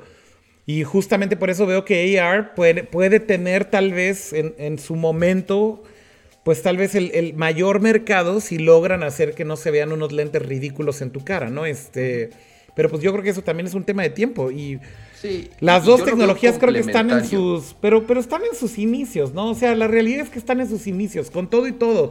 O sea, mucha gente dice, a ver, el VR existe desde hace 20 años, sí, como, como inicio de la tecnología, sí, pero ya como un mercado, ya con el usuario final comprando, porque antes era solamente ahí el researcher en la universidad, ¿no? Este, apenas ahorita es la primera ola de consumidores que están tocando estas tecnologías, ¿no? Así es. Entonces, bueno, Así es el es. inicio, es el inicio. Dice por acá eh, Kyoku Sanagi, yo tengo la suscripción premium, me incluye ambas, Google Play Music, YouTube Music, YouTube Premium, pero aún hay acceso a la app eh, y sí, pa- parece que ahorita están combinando todo, pero justamente eh, pareciera ser que lo van a terminar matando. Jonathan Montes dice, Amazon Music HD, ¿cuándo estará disponible en México? Ya está disponible en México. De hecho, tienes que pagar la suscripción especial para Amazon Music HD. Si pagas la normal, no es HD, entonces tienes que pagar la adicional para HD y sí está disponible. Yo la uso aquí con mi cuenta de Amazon México y funciona muy bien. Dicen acá, Lorenzo Von Matterhorn, ¿qué, ¿con qué plataformas de streaming se queda el ingeniero Matuk? Me, me imagino O sea, que... si, si- si eliges una de video y una de audio, ¿cuáles serían? A ver, Híjole, ¿por qué me hacen eso? pues es para ponerte on the spot, Javier, así obviamente te quieren Este- comprometer aquí. Mm, eh, ah, Netflix, ¿Ok? Spotify. Va. Soy sencillito, gustos sencillos, hamburguesa simple con jitomatito y lechuga. No, ¿sabes qué pasa? Que creo que si lo ves en un entorno familiar, Ajá. lo que me toca vivir a mí, pues es barato, bueno, no barato, pero está a buen precio. Bueno, bonito y barato. Sí, eh, los perfiles de Amazon se me hace una cosa absurda Terrible. que no los tenga. Sí. Entonces es una lata, ¿no? Compartir una cuenta de Amazon, porque aparte de la cuenta de la tienda, entonces o sea, como que no, no la compartes tan fácil, ¿no? Claro. Este, y por otro lado, Spotify, eh, mientras sea música comprimida, pues solamente Tidal, que no lo he usado, no lo he probado, no, no lo conozco realmente. Pero ahora otra historia es que yo casi no escucho ya música, solamente escucho cuando estoy viajando. Entonces, Mm. bueno, y el radio, obviamente, del coche y eso, pero así que llegas a tu casa, como antes hacía, a escuchar nada, a nada más escuchar música, ya, Ya nadie casi lo hace, ya, ya, ya, ya no. Spotify me ha servido bien. De repente la aplicación me choca un poquito, es como muy altanera y muy este como que se pone sus moños, apto en particular, pero ojalá bien.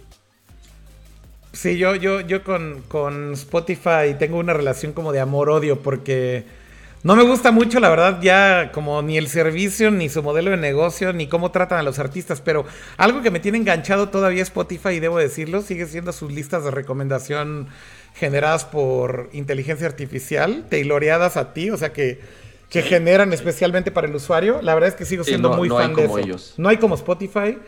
O sea, la, la música que descubro con Spotify es increíblemente buena porque saben exactamente el tipo de música que quiero escuchar. Y es la única razón por la cual lo sigo pagando, porque justo no me gusta la calidad del audio, ya se oye muy comprimida para mí, este...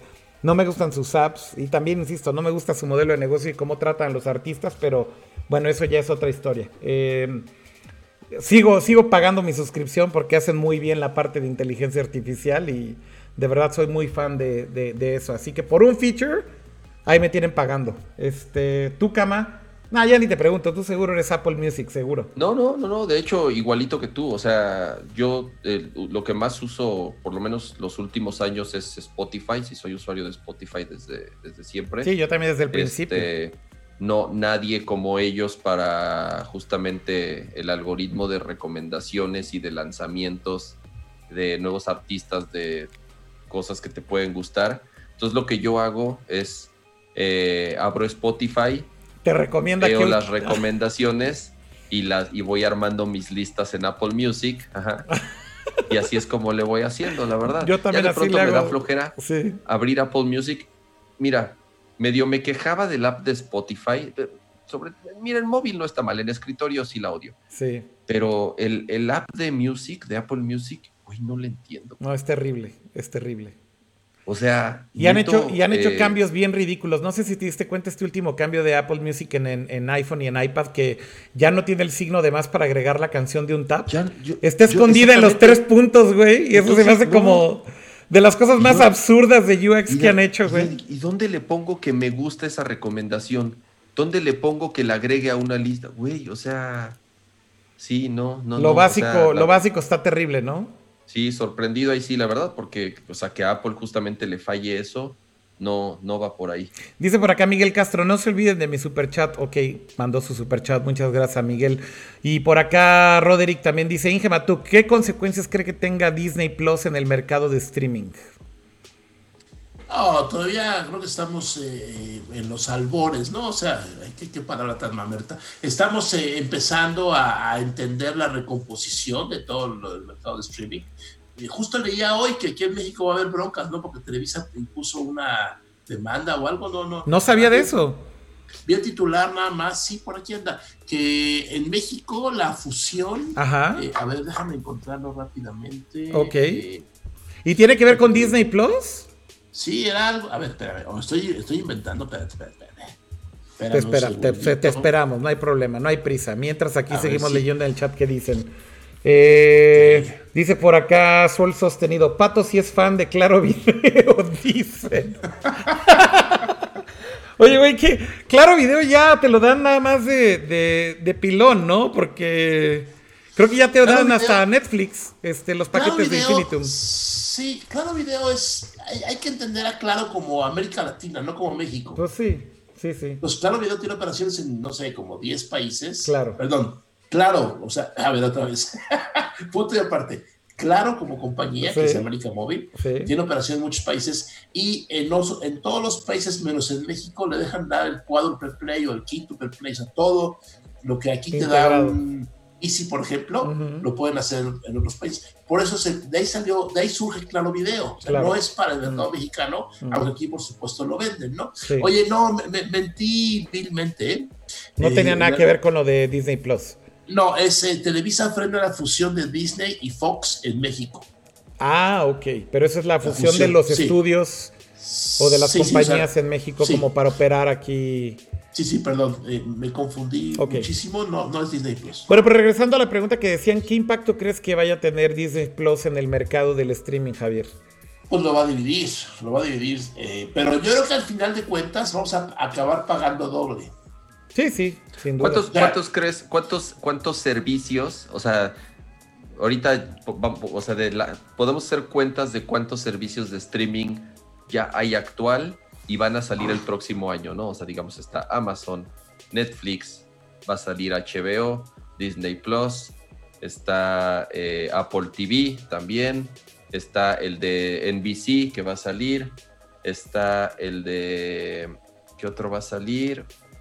Son pues creo que, Sí, sí, más o menos eso. 7, 8 más o menos. 8, exacto. ¿Cuántos crees que la gente, o sea, en teoría, cuál sería, según tú, el balance de servicios que hay que pagar porque en algún momento nos quejábamos del cable, ¿no? Que tenías que estar pagando paquete tras paquete, tras paquete, tras paquete. Y cuando llegó el streaming dijimos, qué bueno, ya nos ya nos vamos a deshacer de las mafias del cable y sus malas prácticas. Y tómala, estamos regresando a lo mismo, güey.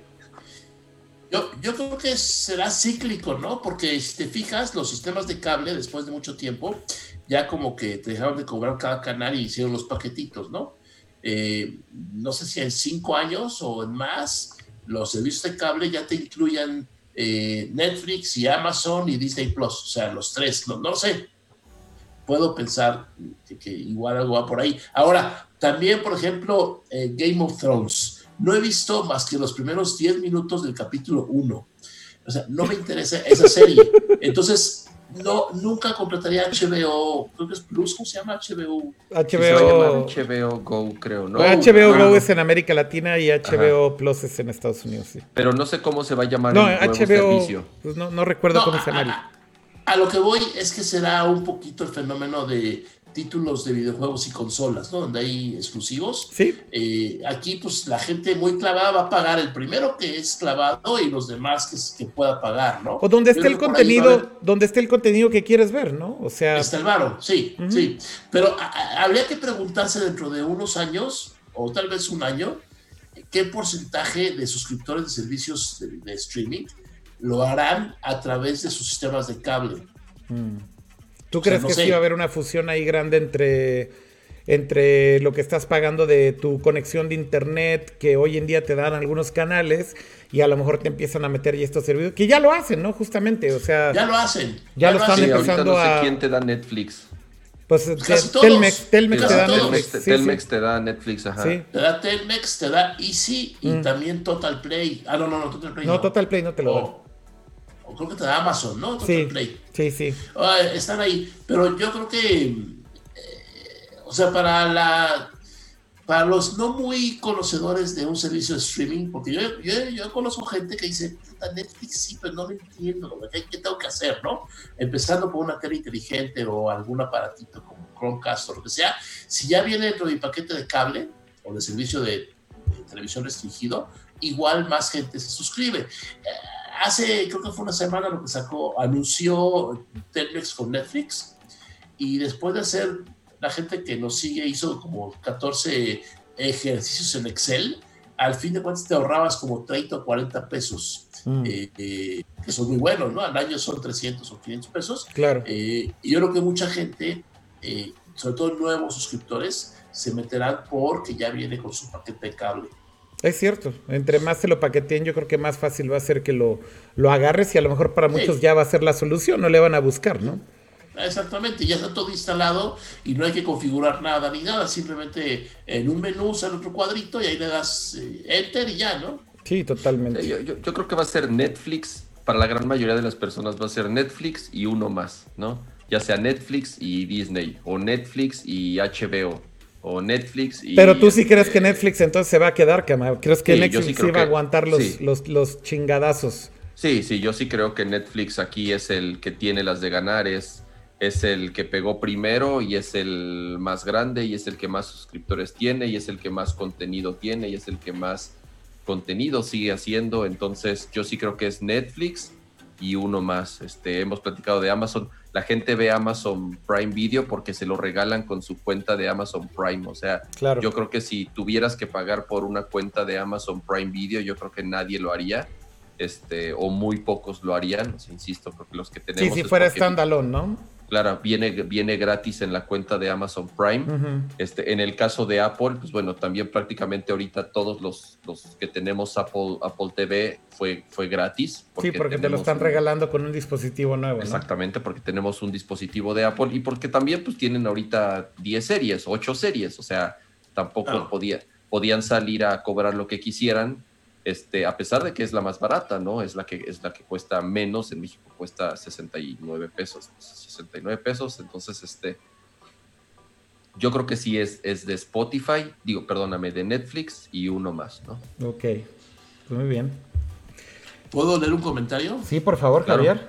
Ese dice Víctor Emanuel en YouTube, al grueso de los mexicanos les encanta eso de no tener que meter su tarjeta en internet para que no les roben el alma y les gusta pagar todo en un solo lugar. Es lo que decíamos, ¿no? Sí, paquetearlo y póntelo, ponértelo facilito, ¿no? Y aparte. que venga en tu recibo Telmex todo. Sí, sí. O sea, es un producto, es un producto que tú ya conoces, que ya tratas con Pero eso, eso sí es generacional también, ¿no, Javier? Yo creo que eso se está acabando y. Sí, sí, pero ¿sabes qué? Eh, o sea, el caso es generacional, pero depende de quién pague, ¿no? O sea, si. Bueno, si lo pagas tú, me refiero, yo creo que sí es generacional. Ya los ah, millennials creo que no tienen bronca en pagar en internet nada, ¿no? Sí, pero la siguiente generación, eh, que todavía no pueden pagar y que paga el papá, es cuando dicen, no, no, espérate, espérate, la tarjeta no, ¿cómo se puede pagar? Y es cuando ya eh, viene esto, ¿no? Y que, pero es temporal, estoy de acuerdo, ¿no? Unos años y luego todo ya va a ser en línea 100%. Pero es un buen punto, creo que para los centennials este, o la Z ahorita eh, el problema son los papás, ¿no? Que no quieren poner su tarjeta en todos lados y mejor se van con el paquete que les incluye su Spotify, su Netflix y su Boeing de Guayaba, güey, incluido. No, pero aparte es un proveedor conocido, o sea, ya lo conocen porque Claro. son clientes de ellos. y- Claro. Y, y después pelear más a gusto con uno que ya conoces, ¿no? Sí, sin duda. Por lo menos ya, Van- ya o le van al Oxxo más. a pagar. Eh, claro, claro. Pues sí pasa, güey. Sí pasa. No, es, claro. es un hecho.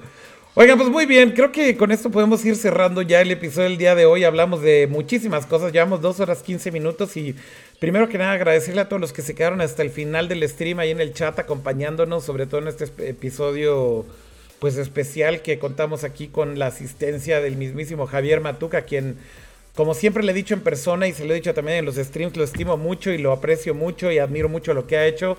Un gran pionero en todo esto que es la comunicación de la tecnología y los gadgets y estas cosas que nos apasionan a los geeks y que ahora pues es más masivo que nunca, pero que de alguna manera tú eres de los primeritos, Javier, este, y además emprendedor de los buenos porque también tuviste tu fase de, de- emprendimiento de tecnología cuando hiciste tu ISP, que mucha gente creo que no sabe esto, pero pues hiciste uno de los primeros ISPs de internet en México eh, y fue de tus primeros negocios, Javier, así que nada más Sí, que sí, admiración sí. y respeto por tu carrera, eh, eh, te lo digo no, aquí. muchas gracias. No, no, no, muchas gracias, Akira. Desde que me invitaste aquí a Nerpro, te dije, claro, por supuesto, yo también te admiro muchísimo. Tienes, por supuesto, tus logros en otros eh, eh, caminos diferentes que hemos tomado, pero igualmente creo que eh, también tú empezaste hace mucho tiempo cosas que nadie pelaba y nadie les, hacía- les hacía caso. Entonces creo que tenemos ahí como, como- no vidas paralelas, pero sí algunos proyectos que han navegado solitos